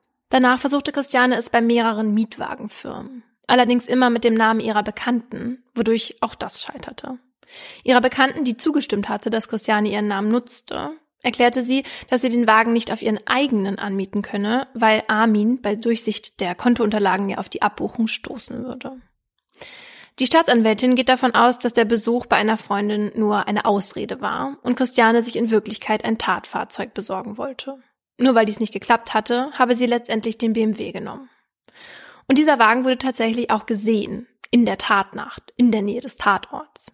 Das bezeugt ein Motorradfahrer, der ebenfalls in den Zeugenstand gerufen wird. Er hatte sich gemeldet, nachdem der Fall ein zweites Mal bei Aktenzeichen XY ungelöst präsentiert wurde. 18 Monate nach der Tat. Dort war sowohl das Auto als auch das Nummernschild gezeigt worden, an das er sich meint erinnern zu können. Der Zeuge ist sich sicher, dass es das Auto der Angeklagten war, weil er damit einen Fasszusammenstoß hatte und er sich nach einem Unfall vor ein paar Jahren immer versucht, die Kennzeichen zu merken, mit denen er, Zitat, Stress hatte. Ah, ich wollte gerade sagen, weil ansonsten ist es ja total die Impossibilität, das noch im Gedächtnis total. zu haben. Ja, aber in dem Fall war es für ihn auch noch einfacher, sagt er, sich das Kennzeichen des BMW zu merken, weil die ersten beiden Ziffern die seines Geburtsdatums mhm. sind. Christiane hatte in ihrer ersten Befragung kurz nach der Tat angegeben, sie habe dem BMW nach dem Besuch bei ihrer Nachbarin auf den Hof einer Autowerkstatt gefahren und sei danach ins Bett gegangen. Dafür gab es allerdings keine Zeugen oder Zeuginnen. Nach ihrer Verhaftung hatte sie dann eine andere Geschichte erzählt. Eine Geschichte, die auch Armin beunruhigt hatte. Denn Christiane hatte erklärt, dass sie nicht ins Bett gegangen war, sondern sich hatte suizidieren wollen. Dazu wird ein psychiatrischer Sachverständiger befragt. Ihm hat Christiane berichtet, dass sie schon ihr ganzes Leben mit Suizidgedanken kämpfe. Mit elf Jahren habe sie zum ersten Mal vorgehabt, sich das Leben zu nehmen, sei mhm. aber von ihrer Mutter gestoppt worden. Mit 21 dann habe sie es zum ersten Mal richtig versucht. Nie habe sie mit anderen Menschen darüber gesprochen, auch nicht mit Armin. Auch nicht, als sich ihre Situation im Juni 2011 wieder verschlimmert habe. Hilfe habe sie sich nicht holen wollen, gedacht, sie schaffe es da alleine wieder raus, wie immer bisher. Aber es sei ihr immer schlechter gegangen. So schlecht, dass sie den 7. Juli 2011 als ihren Todestag auserkoren hatte. Für ihre Familie sollte es so aussehen wie ein Unfall. Deshalb erzählte sie ihrer ältesten Tochter am Nachmittag noch, dass sie eine Freundin besuchen würde, die etwas weiter weg wohnt. Nachdem Christiane dann am Abend ihre Nachbarin besucht hatte, sei sie mit dem BMW zum Supermarkt gefahren, um Zigaretten zu holen. Als sie sich wieder ins Auto gesetzt habe, sei der Wagen aber nicht mehr angesprungen. Deshalb sei sie zu Fuß zurück nach Hause, um das andere Auto der Familie zu holen. Damit sei sie dann gegen 23 Uhr losgefahren, aber aus Versehen auf die falsche Autobahn gekommen. Hier habe sie sich nicht umbringen können, weil es die ganz falsche Richtung gewesen wäre. Das hätte bei ihrer Familie nur unnötig Fragen aufgeworfen, weil sie ihrer Tochter ja erzählt hatte, wo sie hinfahren wollte. Daraufhin sei sie von der Autobahn runter und habe hin und her überlegt. Schließlich habe sie den Ausfall des BMW-Motors und das Falschfahren als Zeichen gesehen, ihr Vorhaben abzubrechen. Und so sei sie gegen ein Uhr nachts zurück nach Hause gekommen. Ihre Tochter habe sie dann zufällig gesehen, als sie schon im Bett lag. Der Sachverständige kann die Angaben zu Christianes Befinden am Tattag nicht verifizieren, da es keine ärztlichen Aufzeichnungen über eine Vorerkrankung gibt. Er wundert sich auch etwas darüber, dass Christiane sich im Laufe ihres Lebens nie Hilfe geholt hatte. Auch deshalb, weil sie sich relativ schnell nach der Tat sehr wohl in Behandlung begab, um ihre neuartigen Panikattacken behandeln zu lassen. Mhm. Außerdem erklärt der Psychiater, dass es unüblich sei, sich an dem Tag, der als Todestag ausgemacht ist, morgens noch ein Folgerezept für eine Physiotherapie zu holen, was Christiane getan hatte und ihm auch erzählt hatte. Solch eine Handlung sei zukunftsorientiert und deshalb nicht mit ihrem Plan in Einklang zu bringen. Der Sachverständige wertet, dass Christiane keinen expliziten Grund für ihren Suizid an dem Tag angeben und dass sie auch ihren inneren Zustand nur schwer beschreiben konnte, als Indiz dafür, dass es kein eigenes Erleben war. Bei ihrer angegebenen Irrfahrt hatte sie niemand gesehen. Und ihre Nachbarin hatte zwar bezeugt, dass Christiane bis vor 21 Uhr bei ihr war und dass sie dann mit dem BMW wegfuhr. Dass sie kurze Zeit später ohne Auto wiederkam und mit dem anderen wegfuhr, kann aber niemand bezeugen und dass Christiane um ein Uhr nachts nach Hause kam, steht einer Aussage einer anderen Zeugin entgegen. Und zwar der Mutter des Freundes von Christianes Tochter. Die Tochter war nämlich am Nachmittag nach der Tat mit dem Fahrrad zu Besuch zu der Familie ihres Freundes gekommen. Auf die Frage, warum ihre Mutter sie nicht mit dem Auto gefahren habe, erzählte sie, dass Christiane in der Nacht bei einer Freundin gewesen und erst gegen 6 Uhr morgens nach Hause gekommen war. Mhm. Auch der Freund der Tochter hatte der Polizei von diesem Gespräch erzählt. Dabei hatte Christiane ja angegeben, ihre Tochter habe sie nachts noch gesehen. Da die Tochter in diesem Prozess aber ja von ihrem Zeugnisverweigerungsrecht Gebrauch macht, wird sie nichts dazu sagen. Ein von der Polizei heimlich aufgezeichnetes Telefonat legt laut Staatsanwältin aber nahe, dass dieses Alibi möglicherweise falsch sein könnte. Vor diesem Gespräch hatte Christiane ihre Tochter von einem Termin beim Psychologen abgeholt und in ihrer Unterhaltung hört man sie zu ihr sagen, wir haben doch darüber gesprochen, dass es dann immer noch Dinge gibt, die man den Psychologen nicht erzählen kann. Erinnerst du dich? Nee, entgegnet die Tochter. Christiane, die Tatsache, dass du mir ein Alibi gibst zum Beispiel. Da haben wir drüber geredet. Von daher kann ich das nicht nebenbei gesagt haben. Da haben wir zwei drüber gesprochen. Dass das was ist, dass das für immer und ewig nur zwischen uns beiden bleiben muss. Wie alt ist die Tochter? 17. Oh. Aus aufgezeichneten Gesprächen mit Armin geht hervor, dass Christiane große Sorge hatte, der Verdacht könne wegen eines fehlenden Alibis auf sie fallen. Da hört man sie sagen, du kannst es gewesen sein, ich kann das gewesen sein. Armin, Nein, können wir nicht. Christiane, warum? Weil du hast ein Alibi, ich habe ein Alibi und wir waren es nicht. Fertig aus. Daraufhin entgegnet Christiane, meins haben sie nicht. Meins haben sie nie getestet. Und auch die Nachbarin erzählt vor Gericht, dass Christiane sie subtil nach einem Alibi gefragt hatte. Also bezeugen, wo Christiane zur Tatzeit war, kann niemand. Als nächstes geht es im Prozess um den Schlüssel, der in dem Beet neben der Haustür gefunden wurde. Um herauszufinden, ob dieser abgelegt oder dorthin geworfen wurde, hatte die Polizei mehrere Experimente durchgeführt. Mit dem Ergebnis, dass der Schlüssel nur abgelegt worden sein kann, um in diese genaue Liegeposition zu kommen. Für die Staatsanwaltschaft ergibt nur Sinn, dass Christiane dies tat. Und zwar, um das spurlose Eindringen mit ihrem eigenen Zweitschlüssel zu vertuschen. Denn nur sie und Armin haben so einen Schlüssel. Die restlichen lagen immer bei Armins Eltern im Haus. Also auch der, der im Beet gefunden wurde, mhm. liegt normalerweise bei den Eltern im Haus. Okay. Also das ist nicht hier wie, wir haben hier immer einen Schlüssel unterm Tontopf. Nee, genau. Und der lag auch, also nicht, dass man den direkt gesehen hat, aber wenn man ein bisschen sucht, hätte man ihn halt direkt gefunden mhm. da am. Beet. Ein weiteres Indiz für die Staatsanwaltschaft ist Christianes Nachtatverhalten. So war sie am Morgen des 8. Juli zu ihrem Nachbarn gegangen, um ihm eine frische Verletzung an ihrem rechten Handballen zu zeigen. Ihm hatte sie erklärt, dass sie sich bei der Gartenarbeit verletzt habe und Gammelfleisch an die Wunde gekommen sei. Der Nachbar sagt aus, dass er ihre Aufregung um die Verletzung nicht verstanden habe, weil es nur ein ganz kleiner Schnitt gewesen war. Die Staatsanwaltschaft schließt daraus, dass Christiane damit versucht habe, früh genug eine Erklärung für eine ihr durch die Tat zugefügte Verletzung zu konstruieren. Diesen Nachbarn hatte Christiane später nochmal an die Verletzung erinnert, und zwar als er zu ihr meinte, man würde bestimmt Täter-DNA im Haus finden. Da erklärte sie ihm, dass sie das nicht glaube. Schließlich könne man ja mit einem Neoprenanzug da reingehen, da fände man nichts. Aber ein Blutstropfen, der im Eingang entdeckt wurde, der könnte von ihr und der Verletzung an ihrer Hand stammen, erzählt sie ihm. Am Wochenende sei die Wunde zwar schon abgeheilt gewesen, aber beim Griff in ihre Handtasche habe sie sich an einer Scheckkarte geschnitten und die Wunde habe wieder angefangen zu bluten. So habe laut Staatsanwältin Christiane versucht, mögliche Blutspuren von ihr im Haus der Schwiegereltern zu erklären.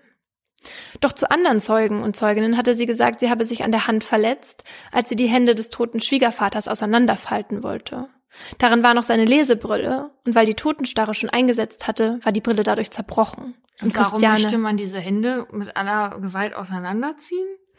Dazu sagt sie halt, dass sie total hysterisch war und im Schock war. Und sie wollte sehen, was er in seiner Hand mhm. hält. Mhm. Und dabei hätte sie sich an dem Glas geschnitten. Sowieso ist die Staatsanwältin sicher, dass Christiane ihre Tatspuren im Haus erklären wollte. Dazu habe sie den Überraschungsbesuch geplant und beim Fund der Leichen alles angefasst. Als dann die Spürhunde zum Einsatz kamen, versuchte Christiane den ErmittlerInnen Möglichkeiten anzubieten, warum die Hunde auch ihrer Spur folgen könnten. Sie sagt, schließlich habe sie den Schlüssel ja auch schon oft benutzt, als sie zu Besuch war, und an die Einstichstelle seien ihre Geruchsmoleküle möglicherweise auch gekommen, als sie an der Bettdecke so geruckelt hatte. Der Verteidiger von Christiane ist auffällig ruhig im Prozess. Was er versucht, ist, die Nachbarin als unglaubwürdig darzustellen. Und zwar, weil diese unter einem Pseudonym in einem Internetforum ganz offen geschrieben hat, dass sie der Angeklagten ihre Geschichte mit dem Suizidversuch nicht glaubt. Ansonsten betont er nur immer wieder, dass die angeführten Indizien eben nur das sind und damit keine Sachbeweise. Außerdem führt er an, dass es kein Motiv gibt. Dass seine Mandantin habgierig ist oder war, sei nicht nachgewiesen. Nach 24 Verhandlungstagen plädiert er auf Freispruch.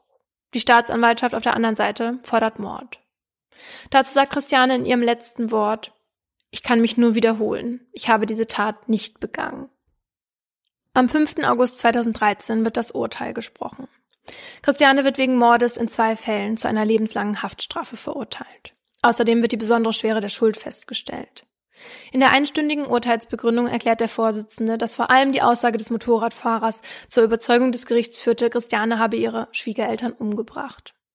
Auch ihr Verhalten vor der Tat, bei dem sie mehrfach versucht hatte, ein fremdes Auto zu besorgen, und ihr Verhalten danach habe die RichterInnen zu ihrer Entscheidung bewogen. Als Motiv stellt die Kammer Habgier fest, weil das Versterben beider Elternteile Armin und somit auch sie zu großem Reichtum verholfen hat. Als Armin das Urteil hört, kann er es nicht fassen. Bis zuletzt hat er fest an einen Freispruch geglaubt. Er fragt sich, warum seine Frau aufgrund so weniger Indizien verurteilt werden konnte. Für ihn wurde vieles irrtümlich ausgelegt und sich fälschlicherweise auf einen Zeugen berufen, der sich nach 18 Monaten ein Kennzeichen gemerkt haben will. Armin geht von einem Justizirrtum aus und möchte für seine Frau kämpfen. Das tut er bis heute. Er weiß, dass er für Christiane stark sein muss. Und so wird das Familienleben auch fast zehn Jahre nach der Tat weitergeführt, so gut das geht. Denn Armin tut alles dafür, seine Familie zusammenzuhalten. Und das heißt, dass die auch an einem Wiederaufnahmeverfahren sich versucht haben, zum Beispiel? Also die hatten die Revision ja versucht, also das hatte schon mal nicht geklappt und die arbeiten da dran, aber bisher haben sie auch noch keinen Antrag oder so gestellt. Mhm. Also er hat ja auch diese ganzen Sachen gehört, die das Gericht angeführt hat und ist trotzdem der Meinung, dass, dass sie es nicht war. Ja, ja, er, genau. Er sagt halt, er kennt seine Frau so mhm. gut, 20 Jahre verheiratet und er meint, ja, er kennt ihren Kern und dass sie eine liebe Frau ist und dass sie sowas nicht machen würde. Und klar, für jeden Außenstehenden ist es halt so, diese ganzen Indizien und so ein bisschen nach dem Motto, ja, wer soll es denn sonst gewesen sein? Beziehungsweise wurden uns ja jetzt auch hier keine anderen Leute präsentiert, ja. die es hätten sein können. Und der Verteidiger hat auch niemanden angeführt. Ja, klar ist das Verhalten vor der Tat und danach komisch. Aber ich muss schon sagen, da gruselt's mich dann doch manchmal so ein bisschen. Ja, auf jeden Fall, finde ich auch. Man kann das nach, also auf jeden Fall dieses Nachtatverhalten, was das Alibi angeht, kann man ja, könnte man ja auch so erklären, dass sie eben Angst hatte, verdächtig zu sein und deswegen halt rumgefragt hat und versucht hat, sich ein Alibi zu beschaffen. Ja, das ist natürlich kein Beweis dafür, für eine Täterschaft. Naja, was ich mich auf jeden Fall gefragt habe oder öfters frage, wenn es um dieses Zeugnisverweigerungsrecht geht, ist, Würdest du aussagen, wenn dein Vater des Mordes verdächtigt wird? Jetzt mal egal, ob der äh, Anwalt zu dir sagt, mach's nicht oder mach's, was du alleine entscheiden würdest. Naja, das kommt drauf an. Erstmal, glaube ich denn, dass er es gemacht hat oder glaube ich, dass er es nicht gemacht hat? Du glaubst zu tausend Prozent, dass er es nicht gemacht hat. Aber du kannst es natürlich nicht wissen. Du glaubst. Nee, ja, okay. Also ich würde mich da schon sehr doll an der Empfehlung meines oder seines Rechtsbeistandes orientieren. Ja, ich glaube auch, dass das das Richtige ist, aber ich glaube, also ich würde das, glaube ich, nicht machen. Also ich würde auf jeden Fall aussagen. Ja, aber man denkt das immer, dass das so schlau ist und dann ich sagt weiß. man was Doofes. Ja, du wirst es dann aber trotzdem, ne? Auch wenn es nicht so schlau ist, dann machen wir das aber trotzdem. Nein, aber irgendwie hätte ich zumindest halt, wenn es ähm, ganz am Anfang der Geschichte ist, sozusagen, wo man noch mit der, ja, wo man mit der Polizei spricht und man vielleicht ja auch ähm, halt zur Aufklärung des Falls ja noch beitragen kann, dass man da aussagt, um zu helfen. Ja gut, sozusagen. aber das ist ja was anderes als dann vor Gericht. Mal, also ja, ich meine, genau, okay. Ich meine auch, ob du mit der Polizei sprechen würdest, wenn er schon verdächtig, als Verdächtiger, sage ich jetzt mal, in Untersuchungshaft sitzt. Also ich würde mir ehrlich gesagt, ich würde mit denen gar nicht reden, bevor ich nicht hier meinen Rechtsbeistand an meiner Seite habe. Ja, genau. Ich würde auch mit dem reden, aber ich glaube, ich würde dann sagen, ich würde gerne aussagen und dann mich von ihm beraten lassen, wie, wie man das dann macht. Ich meine, er sitzt ja dann auch daneben, kann er ja. Und mich dann ja zurückpfeifen, wenn ich dann zu viel sagen würde. Aber irgendwie denke ich immer, das ist, zu mehr. Spät. Aber wie denke ich mir immer, es hilft mehr als es nicht. Nee, hilft. und ich glaube das nämlich manchmal nicht. Hoffentlich kommen wir nicht in diese Lage, dass wir jemals in so einer Sache aussagen müssen. Hast du Grund zu der Annahme, dass? Nein, Naja. man weiß aber nie, was passiert. Okay. Also in unseren beiden Fällen ging es ja jetzt vor allem um Man-Trailer, also das heißt um Hunde, die nach Menschen suchen. Und dafür steht auch der Begriff Man-Trailer, denn Man steht für Mensch und Trail für sowas wie Nachfolgen. Für alle, die meine Anglizismen sonst auch nicht verstehen. Und dass Hunde bei der Suche nach Tatverdächtigen helfen können, das weiß man in der Kriminalistik eigentlich schon sehr lange. So schrieb 1910 Dr. Friedo Schmidt das Buch Verbrecherspur und Polizeihund, praktische Versuche, Beobachtungen und Winke für Polizeihundmänner und Behörden. Was für ein Titel. Und äh, darin beschrieb er, wie man an Tatorten Beweisstücke sammelt und die dann eben anschließend in Glasbehälter packt, weil Glas keine Gerüche abgibt und dann halt von den Hunden auch genutzt werden können. Der Begriff für die Lehre vom Geruch ist übrigens die Odontologie und die bildet einen Zweig der Kriminalistik und Forensik, in der sich eben mit der Identifizierung von Personen durch ihren individuellen Geruch beschäftigt. Aber Man-Trailer, wie wir sie jetzt aus unseren Fällen kennengelernt haben, die gibt es erst so seit Mitte der 2000er in Deutschland. Und von den tausenden Diensthunden, die ich am Anfang mal erwähnt habe, sind das nicht viele. In Berlin zum Beispiel sind nur eine Handvoll Man-Trailer im Einsatz. Das Besondere an diesen Hunden ist, dass sie verschiedene menschliche Gerüche voneinander unterscheiden können. Aber welche Bestandteile sie halt genau wahrnehmen, ist noch nicht abschließend erforscht. Also man geht davon aus, dass der Geruch entsteht, wenn Bakterien abgestorbene Hautzellen zersetzen und dadurch Gase freigesetzt werden. Und diese Hautzellen, die verlieren wir ja ständig. Hm, Ja, aber halt auch nicht nur die. Ne? Mhm. Sabber, Zeug, was aus der Nase kommt, Schweiß. Also wir sondern ja ständig irgendwas ab. Ja, und dieser Geruch, der dabei entsteht, der soll einzigartig sein. Und zwar so einzigartig wie zum Beispiel ein Fingerabdruck oder die menschliche DNA. Damit die Hunde eine gesuchte Person finden, ist die Qualität des Geruchträgers wichtig. Also diesen Gegenstand, der den Hunden eben präsentiert wird und an dem dann der Geruch der gesuchten Person haftet. Also in deinem Fall, was war da nochmal? Ja, die Sturmhaube und so weiter. Mhm. Nee, Quatsch, die Hose. Wieso?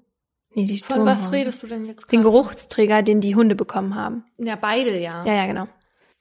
Ja, genau. Und bei mir war das ja einmal der Schlüssel und einmal dieser Abrieb von der Einstichstelle. Außerdem ist der sogenannte Abgangsort wichtig, also der Ort, an dem die Person als letztes war, damit die Hunde von dort aus eben den Weg des Täters oder der Täterin verfolgen können. Bei einer Vergewaltigung im bayerischen Pulach waren Abgangsort und Geruchsträger klar. Am Tatort wurde dem Man-Trailer ein Kleidungsstück vorgehalten, das der Täter bei der Tat sicher berührt hatte.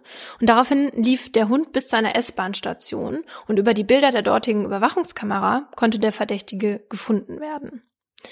Aber Man-Trailer suchen nicht nur nach TäterInnen oder Tatwaffen, sondern eben häufig auch nach Vermissten.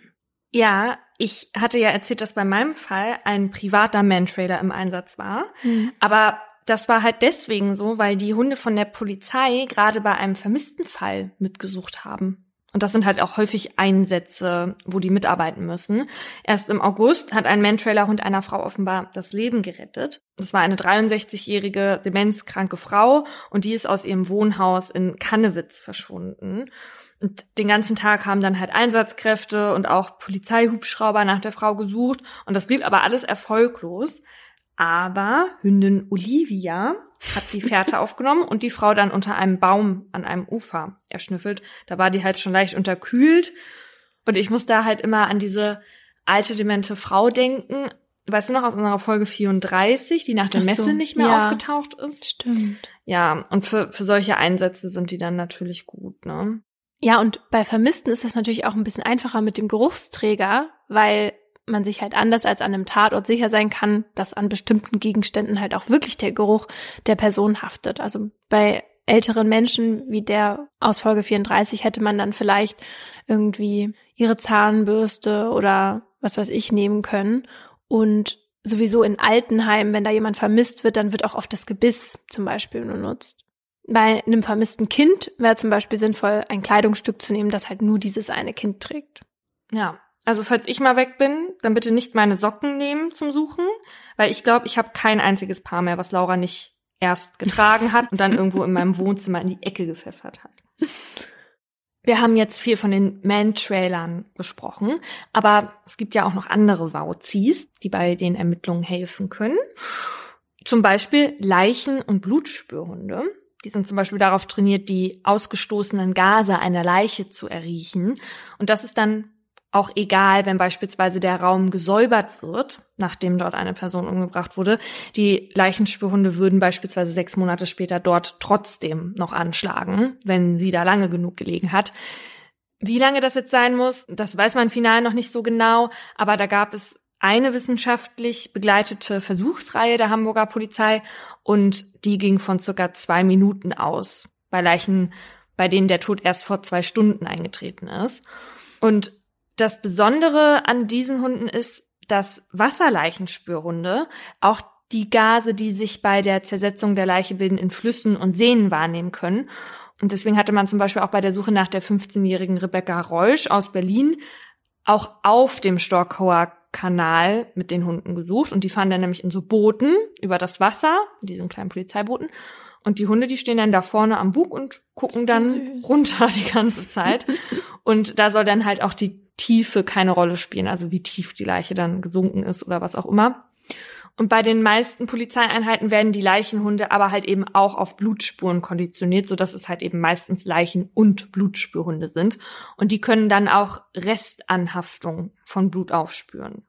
Ja, auch wenn das Blut zum Beispiel halt weggewischt worden ist, können die das trotzdem dann noch riechen. Ja, oder so ganz kleine ähm, Vermischungen. Also wenn ich mir jetzt meinen Finger beim Öffnen einer Weinflasche so ein bisschen an, wie du hier siehst. Ja. Schlimme Verletzung. Und da verteile ich dann so minimale Blutspuren, die ich gar nicht sehen würde. Das können die auch riechen. Ja, und so ähnlich wie diese Leichenspürhunde arbeiten ja auch die Hunde, die du eben schon mal erwähnt hast, die diese Krankheiten mhm. riechen können. Und letztes Jahr konnten ForscherInnen auch nachweisen, dass Hunde Corona identifizieren können. Ja. Also wenn man denen halt so eine Speichelprobe vorlegt. Und der Plan ist eben, diese Corona-Spürhunde irgendwann dann irgendwo in den öffentlichen Bereichen äh, einzusetzen, wie man das gerade auch schon in Helsinki macht. Und ich ähm, kann mir das auf jeden Fall viel angenehmer vorstellen als dieses Stäbchen im Gehirn, was ich jetzt schon einige Male hatte.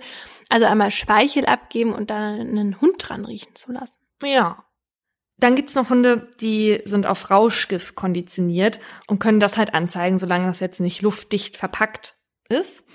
Und die sind auf verschiedene Stoffe trainiert, also können die unterschiedlichsten Drogen auch erschnüffeln.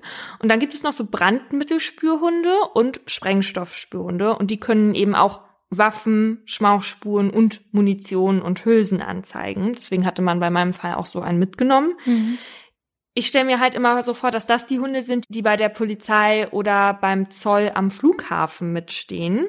Also, dass die dann eben auf Munition oder Rauschmittel anschlagen sollen. Aber oft arbeiten die da halt auch mit einer Art Spürhund, ähm, die für Laura sicherlich auch sehr interessant werden. Und zwar Bargeldspürhunde. Ach so, und für dich nicht.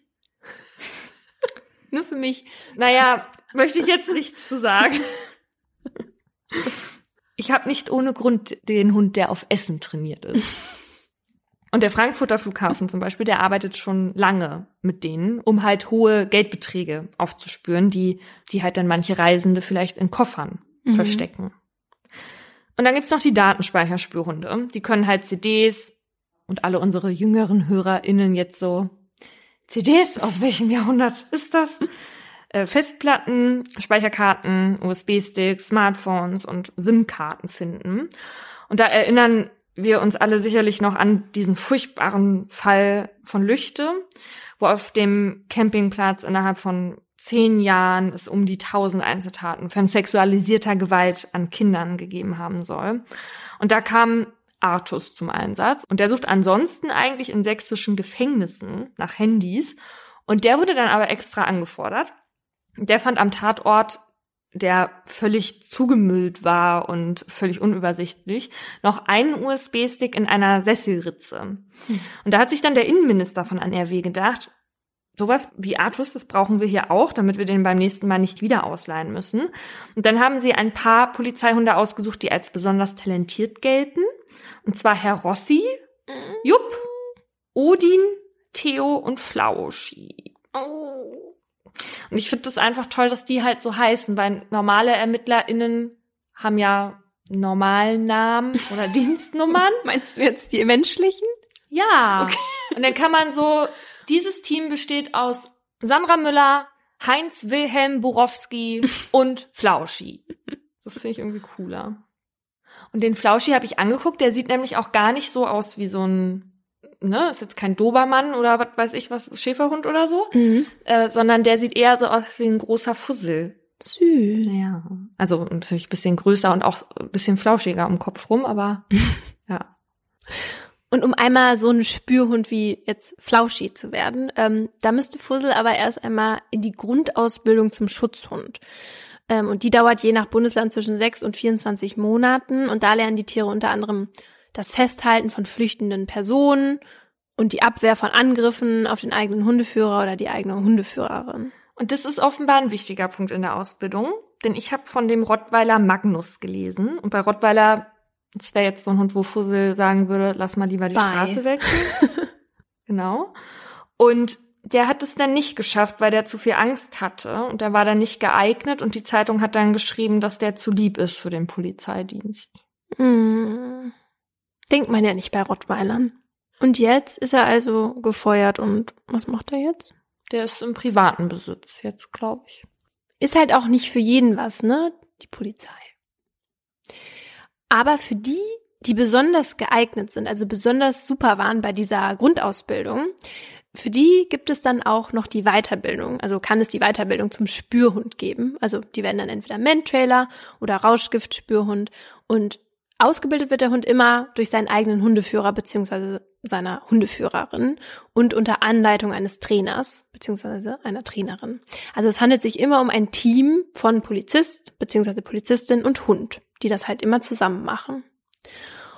Und der Hund wohnt ja auch bei seinem Hundeführer mhm. oder bei seiner Hundeführerin. Also das kann man sich nicht wie ein normales, kollegiales Verhältnis vorstellen. Eher so wie bei uns. bei uns gibt's zwischendurch auch viel Streicheleinheiten im Nacken. Und Leckerli. Die Ausbildung zum Spürhund geht vor allem über den Spieltrieb. Und das kann man sich dann beim Rauschgiftspürhund so ungefähr vorstellen. Also der Hund bekommt ein Spielzeug und in diesem Spielzeug steckt eine bestimmte Droge drin. Also so, dass der Hund die Droge riechen kann, aber natürlich nicht daran kommt und sich vergiftet oder so.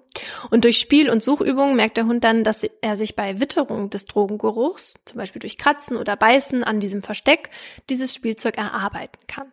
Und im Laufe der Ausbildung wird das Spielzeug dann auch an ganz unterschiedlichen Orten versteckt, sodass der Hund möglichst viele Situationen kennenlernt, die halt im echten Einsatz auch auf ihn zukommen können. Also die Polizisten und Polizistinnen wissen ja schon, wo so die Verstecke sind und die werden dann auch mhm. nachgestellt. Bei Leichenspürhunden sieht das ein bisschen anders aus. Da arbeitet man dann mit indirekten Geruchsträgern. Also würde man dann zum Beispiel ein Tuch mit in den Sarg einer verstorbenen Person legen und das dafür eine Zeit lang lassen und dann dem Hund präsentieren. Und so kann man ihn dann trotzdem auf Leichengeruch konditionieren, ohne wirkliche Leichen dafür zu benutzen. Und so eine Spezialweiterbildung kann bis zu zwei Jahre dauern. Das hängt aber natürlich auch immer vom Hund ab und von dem hängt es auch ab, ob er überhaupt Spürhund bei der Polizei werden kann. Und da kommen wir jetzt zurück zu Fussel. Da gibt's nämlich schon ein paar Voraussetzungen, die wir jetzt mal anhand von Fussel prüfen, um zu gucken, ob er vielleicht doch als Kommissar Fussel arbeiten könnte. Oha. Also, der Hund sollte Menschen gegenüber offen und freundlich sein. Da kommt er ganz nach der Mama. Also nein. Nein. hm. Ähm, Im besten Fall soll es ein Jagdhund sein. Ist Fussel ein Jagdhund? Fussel ist ein Havaneser und zwar ein sehr ralliger. Also wenn er was jagt, dann nur kleine Hundedamen. Okay. Er sollte einen ausgeprägten Spiel- und Beutetrieb haben. Also sogar ich bin verspielter als mein Hund. Also wenn ich einen Ball werfe, denkt sich Fussel so, hol selbst, ich wälze mich derweil in Entenkot. Richtig.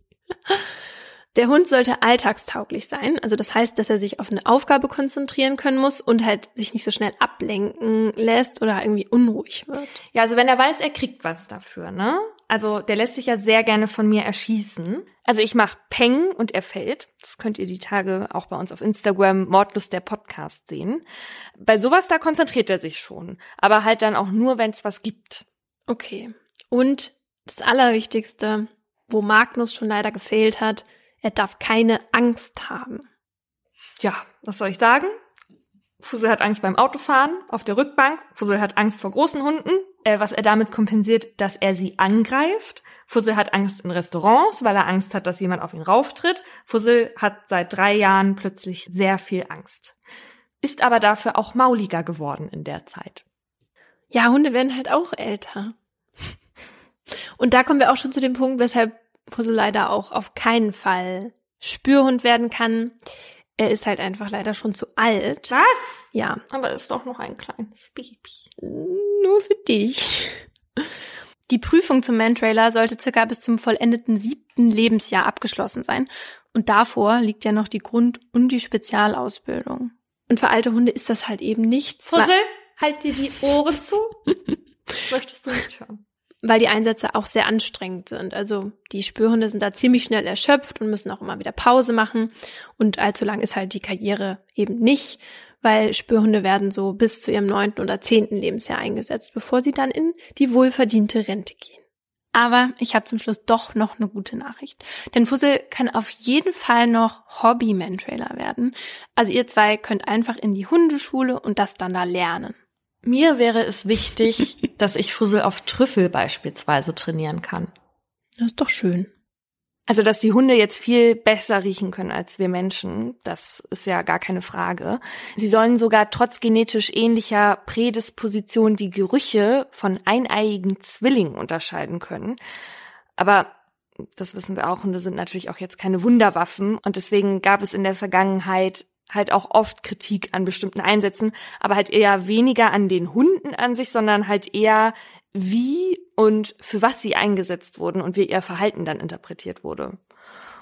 Vor allem ging es da dann halt um Einsätze, bei denen die Taten schon recht lange zurücklagen. Weil wie lange Hunde eine Spur riechen können, darüber gibt's halt verschiedene Ansichten. Maren Tietgen hat lange als Spaten- und Ausbildungsleiterin für Mantrailer in einer Rettungshundestaffel gearbeitet und hat uns Folgendes berichtet. Meine Erfahrungen belaufen sich auf, ich sage jetzt mal, also sichere Erfahrungen, was wir auch wirklich ähm, abgeprüft und trainiert haben, liegt so im Bereich ein Vierteljahr bis ein halbes Jahr. Es wird sicherlich Hunde geben, die auch darüber hinaus Spuren ausarbeiten können, aber das ähm, ist doch abhängig auch von dem, von dem Können des Hundes, von der Qualität des Spurenträgers, von der Qualität der Spur, von Witterungseinflüssen. Also da gibt's ähm, viele Begrenzungen, die das Alter der Spur eben auch stark dann beschränken können. Also das, das ausarbeitbare Alter der Spur. Andere Experten und Expertinnen gehen aber davon aus, dass es schon nach 48 Stunden sehr schwierig wird, gerade weil menschliche Zellen nur um die 36 Stunden am Ort bleiben sollen rote Blutkörperchen zum Beispiel dagegen aber 120 Tage. Und deswegen kann das dann zum Beispiel für Hunde auf völlig freien Flächen nach einiger Zeit auch schwierig werden, da überhaupt noch Spuren zu finden, weil die Hautpartikel da dann schon alle verweht sein können, weil sie eventuell nirgends anhaften können.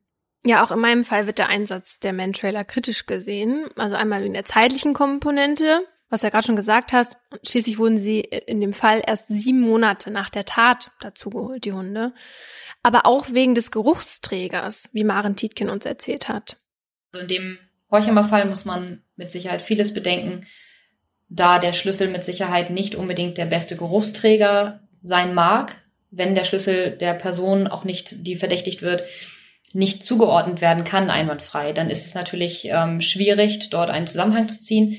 Metall ist aber generell auch kein guter Geruchsträger, da es an sich halt nicht viel Geruch an sich bindet. Ja, und dann war da ja noch die Sache mit dem Auto.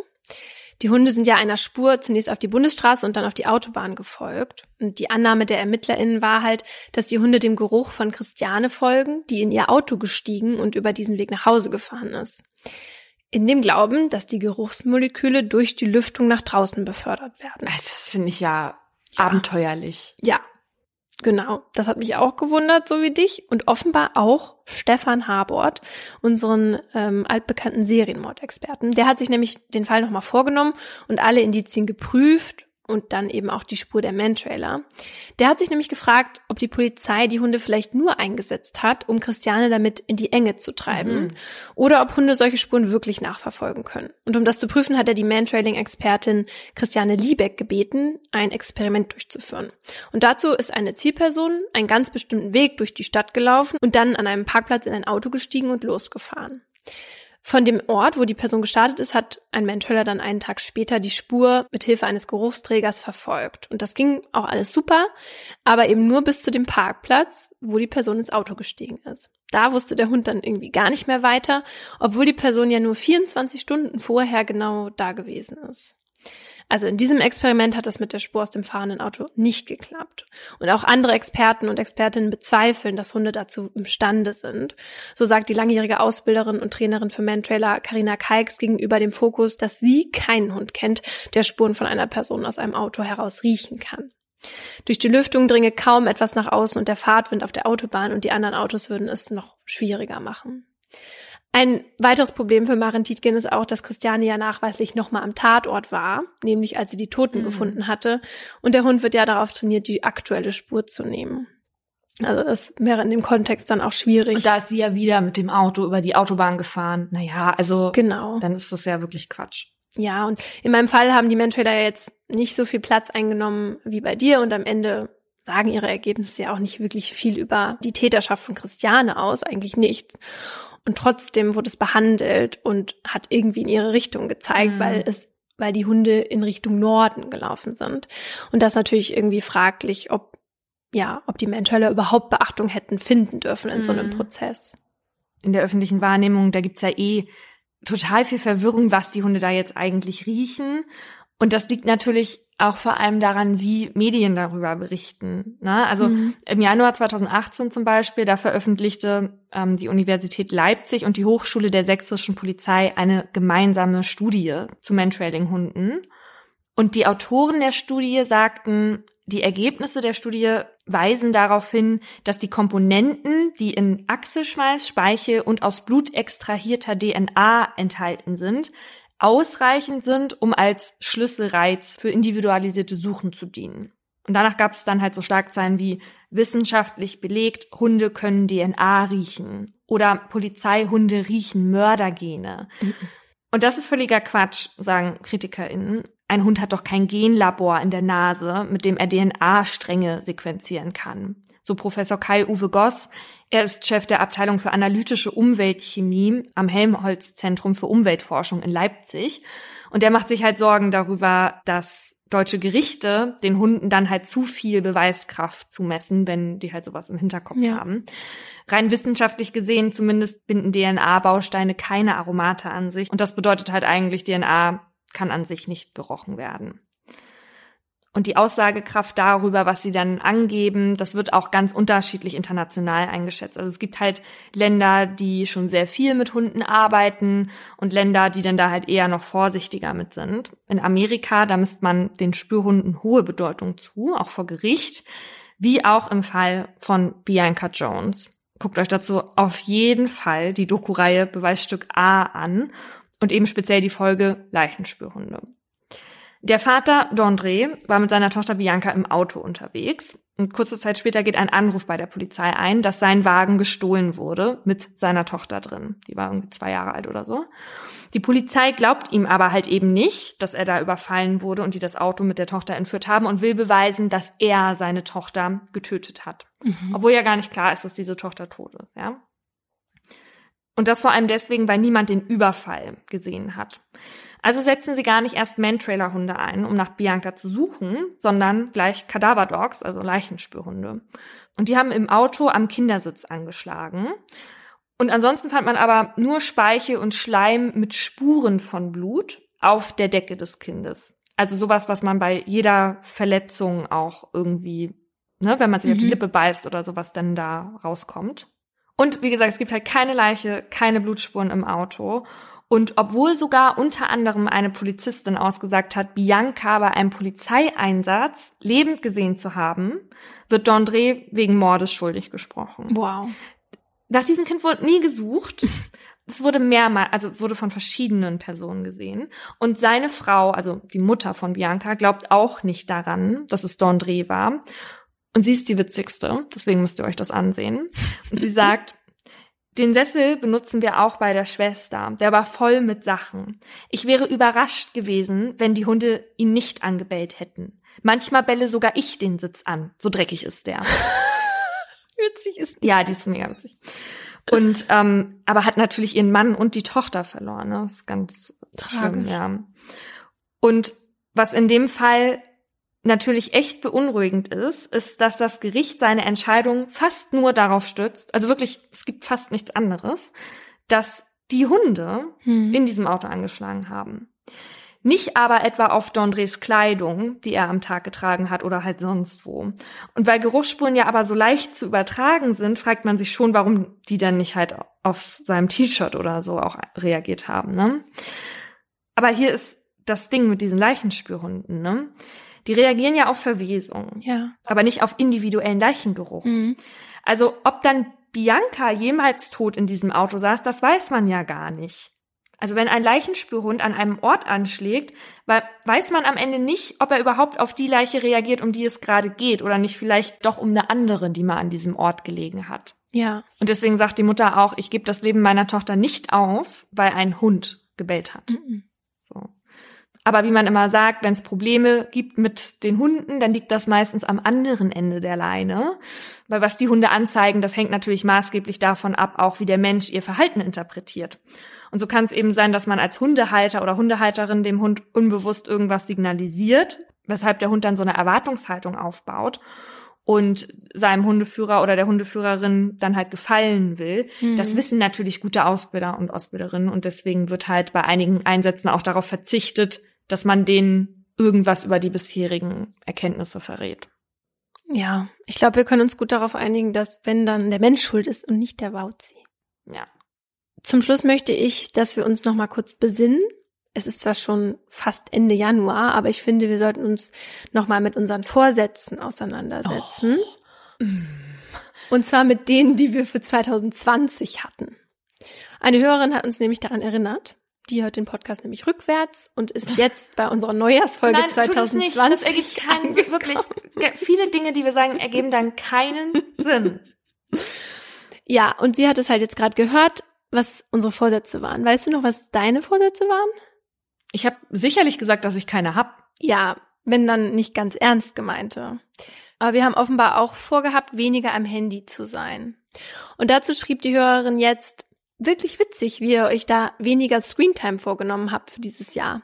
Vielleicht nehmt ihr ja in der nächsten Folge Bezug auf diese schöne Vollkatastrophe von Vorsatz für dieses Hyper-Screen-Jahr. Ja.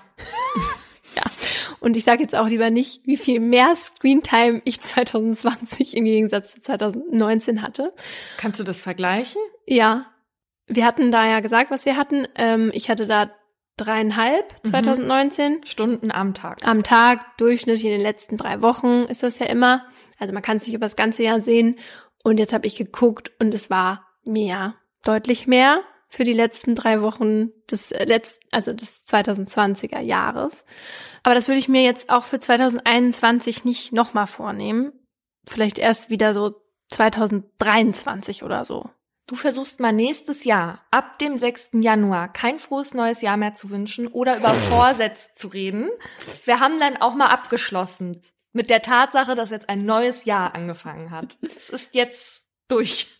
Da ist Paulina richtig deutsch, aber wir schließen jetzt ab. Auf jeden Fall mit dieser Folge. Typisch deutsch ist bis in den Februar hinein immer weiter wieder frohes Neues. Und wie hast du die Feiertage verbracht?